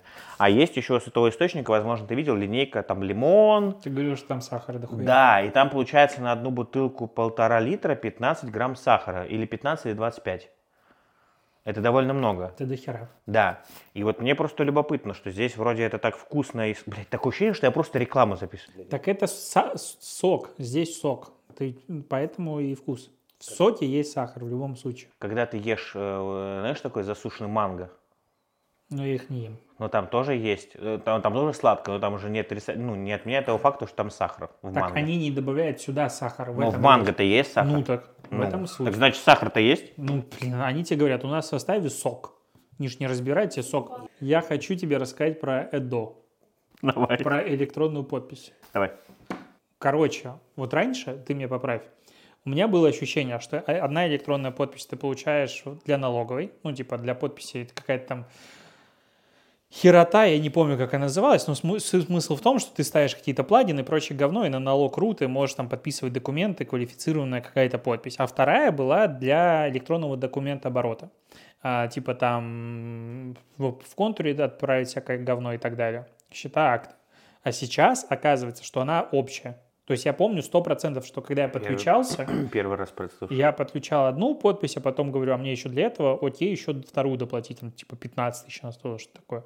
А сейчас только одна. И белорус не может ее получить никак онлайн, заполнить заявление ни хера.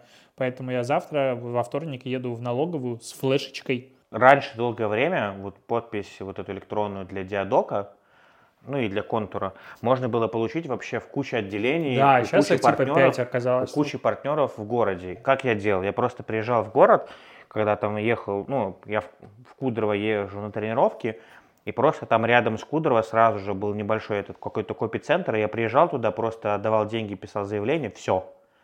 И у меня в этот же вечер уже была оформлена заявка. Сейчас, как я понял, они всю эту тему стали ужесточать, как мне девушка объяснила, ну, в офисе. Поэтому мне пришлось подавать заявку, согласовывать время визита и приезжать. Там, по-моему, два или три офиса на весь Петербург осталось. Да, один Но- в центре, на Московском, еще где-то. Но справедливости ради, очередей там нету. Я приехал по записи, быстренько зашел, она меня отфоткала, выдала все документы, выдала флешку. И знаешь, в чем самое прикольное? Э, Я не помню, был у тебя вот этот, сейчас тебе покажу, Э, штука, что когда ты через приложение подписываешь все документы. Ну, Как она называется-то? MyDSS Да-да-да. называется. глючное говно. Нет. У меня вылетало раз миллион, Ну, кажется. короче, у меня ни разу не вылетало, работало все. Ошибка постоянная, и хорошо. надо было удалять ключ и добавлять его заново. Потер Может быть, воду. потому что белорус? Ага, может быть, потому что у меня iPhone старый. Ну, я не знаю. В общем, у меня такого не было. У меня работало все нормально. Но в чем прикол? А, Там же каждую операцию тебе нужно было подтверждать по Face Да. ID. Вот когда у тебя вот эта флешка стоит сейчас, ничего не надо подтверждать. Ты просто нажимаешь «Отправить», проходит 2-3 секунды и пишется «Твои документы И отправлены». флешка должна стоять в компе? Да. Флешка обязательно должна стоять в компе. Замечательно. Ты не можешь подтвердить операцию, он у тебя просто не считает код, если у тебя флешка не подключена к компьютеру. Я, как э, прогрессивная часть человечества, купил себе MacBook Air на M2. Можно. Замечательно. Так у меня есть два USB-C разъема, а не USB-A, как флешки обычные, Купишь классические. разъем. Ну, да я буду с переходником постоянно жить, получается. Ну, так, да, мне тоже самое сказали, что переходник Ну, говно. Ну, к сожалению, вы, ах, только так. И, по-моему, она еще сказала, что если вы утеряете эту флешку и так далее, то восстановление только через тоже, через офис, через заявление, Да. также приезжать. Сколько это стоило, я не помню, тысяч пять, по-моему. Ну, в общем, там эту флешку просто перевыпускаешь. Ну, короче, я был уверен, что раньше было две подписи, а сейчас одна, А мне тоже казалось, что всегда так и было две. которая теперь объединяет все. То есть Не и знал. для налоговой, и для этой. Ну, Ну, мне поддержка так сказала. Если так, то это стало очень удобно. Хотя мне всегда казалось, что, допустим, когда ты подключен к госуслугам... Нет, у меня вот, допустим, за- закончилась подпись э, налоговой. Типа, Подожди, а у тебя госуслуги вообще доступны? Конечно. Ну, они у меня в ограниченном режиме. А, Это было забавно. Короче, помнишь пандемия времена, когда все боялись ковида? мгм. И во все эти госорганы можно было записываться только онлайн, через госуслуги. Ты не мог прийти на месте. И, короче, был прикол в том, я купил как раз машину, и мне надо было поставить на учет. А, Я белорус, у меня тогда еще не было ВНЖ, и я не могу в госуслугах получить эту услугу, потому что я иностранный гражданин. Потом я думал, что получу ВНЖ и станет доступно. Ни хера, у них есть либо иностранный гражданин, либо гражданин. То есть то, что мне ВНЖ вообще никого не парит, э, ну, типа, похеру, я все равно не могу получить судьи. И получается, что я, допустим, приезжаю в МРЭО, или как оно называется, я не знаю, как у вас. ГИБДД? Ну, вот, типа, где регистрировать машину, тачку на учет Ну, ставить. в Морео, да. Прихожу, говорю, я хочу поставить машину на учет. Он говорит, ничего не можно помочь, регистрируйся через госуслуги. Я говорю, я белорус, не могу. Все, иди, гуляй. А как ты тогда поставил? Ну, А, ну, есть люди, которым ты платишь 10 тысяч, и они помогают тебе ставить машину на учет. А, Вот, друзья, вот только что Алексей полностью оправдал свое название подкаста. Понятно. Так а что, это просто помогатель. У Просто- тебя же документы Да, в просто- порядке, просто он помогать. вместо тебя приходит и подает документы. Понятно. Потом удивляемся, почему у нас такая коррумпированная страна. Ну, понятненько, понятненько. Так это же не гаишник, это внешний чувак, которому... Ты сам-то в это веришь? В смысле он приезжал туда со мной? Про- Внешний чувак, который просто помогает тебе в два раза быстрее без очереди оформить документы. Как ты думаешь, каким же интересным образом Он проходит? друг, А, он друг. он дружбан, он может брат. А он с тобой за сколько подружился? С десятку. Ну, вот так же. Причем мне пришлось дважды ставить мою машину на учет, потому что первый раз я ее ставил, и э, там, получается, учет на год, он не может быть больше, чем того, какое там ну, короче, там, временное пребывание. И я потом получил ВНЖ бессрочно, и тогда уже поставил машину нормально на учет, типа, бессрочно. Вопрос у меня появился. Ну, Вот я только недавно узнал, что люди, которые уехали из России, если они больше полугода находятся не в России, они теряют статус Да. резидента, и у, них, 183 дня. и у них повышенный налог э, не 10 или там сколько, 13%, а 30. 35, по-моему. В Беларуси то же самое? Вот ты, ты условно уехал, у тебя там сейчас повышено А у будет? нас избежание, избежание двойного налогообложения, у нас союзное государство, я просто А, есть, налоговый типа, резидент это- Российской Федерации. А, то есть это все Когда я изначально устраивался на работу, мне такие, о, так ты же не резидент, получается, мы сейчас за тебя налог будем платить большой. Ну, они просто решили его не платить, в принципе, ни за кого. Вот, э, короче, такая штука есть. Но ты, типа, живешь 183 дня, и все нормально. И вот тут еще прикол, знаешь, какой? Я вот с первую половину года всегда не понимаю вообще, что делать. Ну, то есть, вот э, сейчас Новый год, Мгм. ну, сейчас март. Я в, в этом году 183 дня тут не провел. Как там вообще считается? Ну, может, не крин- я не знаю, как это налогово считает, но э, меня регулярно просят м, контрагенты предоставить справку о том, что я являюсь налоговым резидентом Российской Федерации. Запрашиваешь документ налоговый, там электронно все, тебе его присылают и всем даешь. Господи, как хорошо. Каждый год отправляю. Что мне не надо это делать? Да мне не парит. А у тебя, подожди. Зато вот- меня не мобилизуют. А у тебя... Ну, это, кстати, еще не сто процентов. А пускай найдет на военкомат. Ты же знаешь, откуда готовилось нападение? Само собой. Ну вот, как бы поэтому варианты тоже А у есть. меня один соведущий, поэтому в Европе тусит Ага. до 27 лет. Я знаю еще, что хотел спросить. Вот ты говоришь, госуслуги у тебя в ограниченном, ну, в ограниченном доступе. А у тебя госуслуги как ИПшнику тоже доступны? Просто я зарегался там как и физлицо, и как ИП. Я даже не знал, что так можно сделать. Да, можно. И у чё тебя там? два разных кабинета просто. У И тебя все там? уведомления туда приходят. Я в налоговой все вижу все. Ну, где? А что там за уведомление еще? Блин, если честно, давно не заходил. Не помню. Потому что у меня так же настроено, что у меня в контуре, допустим, все эти истории Ну, приходят. да. и... Ну, мне единственное, что недавно налоговая... Нет, не недавно, в прошлом году присылали, типа, вам надо читаться за НДС, всякая херня. Я такой, в смысле я не плачу? А, Пошел узнавать, им сказали, типа, это аж обычное. А страховые взносы ты когда платишь? Ну, типа, вот как Ну, только приход- Ну, как Ну, только да. приходит уведомление, просто Да. ребят, которые платят не поквартально, типа, там, по-моему, раз в полгода или... А нафига? Не знаю. Меня вот, э, я финальный налоги за 22 год, ну, типа, когда там вот ты, типа, платишь авансами, а, ну, каждый квартал или когда там, и по итогу тебя там, типа, считают, пересчитывают, ну, короче, какую-то финальную сумму, я это не парюсь, мне либо считают. И вот их надо заплатить, по-моему, до 28 апреля, если я не путаю. И я, короче, себе сделал, ну, как бы сформировал счет, положил, мне на- написал Эльба, что у меня изменились реквизиты налоговые, я такой, разберусь с этим завтра. Сказал я в январе. И до сих пор не заплатил. У меня, кстати, знаешь, какая странная история была с Эльбой, которой я так и не разобрался. Э, Сколько у тебя расчетных счетов ИП? Четыре. У меня... Нет, у меня три.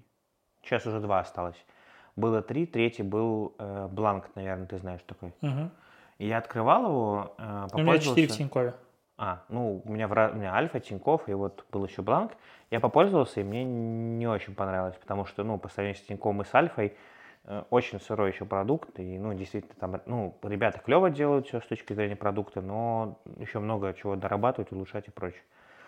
И я закрыл там счет, но из реквизитов э, в контуре я удалить его не могу. А поддержка? Э, удалить его можно только в том случае, если ты удалишь все счета, которые ты делал. И на- заново типа добавлять? Не-не-не. Э, Для того, чтобы просто удалить э, реквизиты этого бланка, ну, это просто мне глаза мозолят, карточка типа. Мне нужно удалить все счета, которые я вообще, в принципе, выставлял через контур на А, я бланк. понял. Жопа. А я такой думаю, а зачем мне это удалять-то? Типа, ну это странно. Я же тогда-то выставлял, сейчас А. я же этим не пользуюсь. Почему это просто не удалить? Ну, ничего, к сожалению, так и нельзя было сделать. Поэтому просто оставил как есть и, все. Ну, это просто, я вот что-то вспомнил сейчас на ходу. Да я в прошлом году такой, у меня, короче, в, эм, ну, как бы я всю рекламу, я вообще все провожу через ИП. У меня даже, если говорят, типа, можем на карту перевести, а я сейчас сделал себе в блоге, ну, у меня там есть магазин, типа, оплатить консультацию онлайн по карте, оплатить э, вакансию, и сейчас я сделал рекламу. Просто тебе даю ссылку, и там по карте ты оплачиваешь рекламу, мне на ИП приходит, потому что эквайринг у меня подключен, и вот вся касса, все-все подключены. А, короче, я такой, и у меня с каждого платежа сразу же в Тинькове, в ИП, можно сделать, настроить себе копилку. Типа 6%, ну я 7 сразу ставлю, 7% откладывается в, в- с каждого платежа в налоге. Ну, я так делаю. Чтобы потом не париться, типа, блин, на налоги надо заработать, они просто откладываются и копятся. И я, короче, плачу, плачу, плачу налоги, и что-то у меня постоянно остается больше денег, чем я плачу налогов.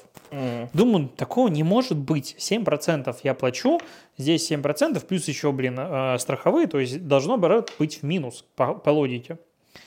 Потом захожу в Эльбу и понимаю, что счетов у меня 4, а подвязан один.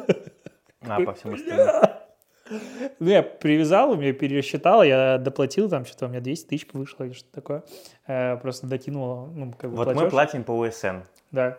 А я знаю ребят, которые, ну, На патенте? многие агентства, не на патенте, которые у ОшКи НДС 20%, и каждый раз, когда вот, понимаешь, вот я плачу за квартал налог, и я такой, бля.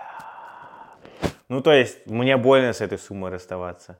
Мне нет, Это я её 6, с- это 6%. Я ее, в принципе, не считаю своей, потому что она меня сразу ходит ну, я просто тебе говорю, и- когда вижу эту сумму, вот счет выставляется, а там у чуваков 20%.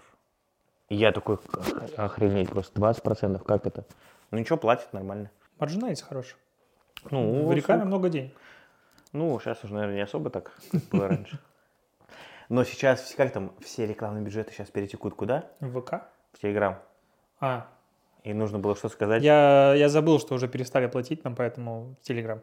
Да, нам перестали платить. Ну, Кому как. Два ящика лимонада лапочка сами себя не купят. Мне кажется, что можно закончить на этом. Пишите комменты. Потому что нам сейчас нужно заказать... А смс пришла? Мы хотим заказать сейчас суши.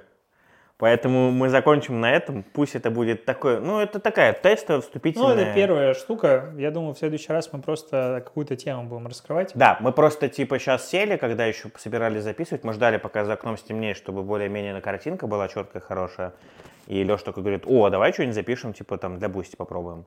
Я такой, давай попробуем. Поэтому не серчайте, не обижайтесь, у нас вот реально первый такой, как сырой опыт. Я думаю, что в дальнейшем мы просто будем перед основной записью какой-нибудь короткий кусок, там на 20-30 минут, да? Ну, Ну, с какой-то темой просто. ну да, мы с Которую- нее будем стартовать, ее будем отдельно для вас выкладывать, а остальную э, часть э, записанного попадать Да, будет в можно подкаст. написать нам в комменты, если кто-то подпишется на Boosty. А, Да там будет только один подписчик на букву П. пидор. И кто? Это, это, это, это говорит человек, это только что сказал человек, которому что родители сказали, ты говорил? Это я матерюсь. Да, На а вот к чему ты сейчас, подпишутся. а к чему ты сейчас это сейчас Я сказал? надеюсь. А? Ну, на букву П. А можно монтажер, э, Нет, пожалуйста, нельзя. пожалуйста, у меня очень большая просьба на вот на превью э, всего выпуска поставь вот это вот, э, ну, вот Конечно это. же нет. Да. Не, я говорю, что на Бусте же есть комменты, поэтому можно набрасывать, что обсудить. Здесь мы не ограничены в многих штуках и можем обсуждать даже Пашу Гурова. Я произнес эту А фамилию. я не его имел в виду. А кого? Я хотел сказать слово прекрасное все. Прекрасно. Да, Один обсуждать все, прекрасный человек. обсуждать все прекрасно. Нет, мы можем обсуждать здесь многие штуки, поэтому пишите в комменты, что хотите обсудить. Засрем всех. Да? Ты просто зажрался уже.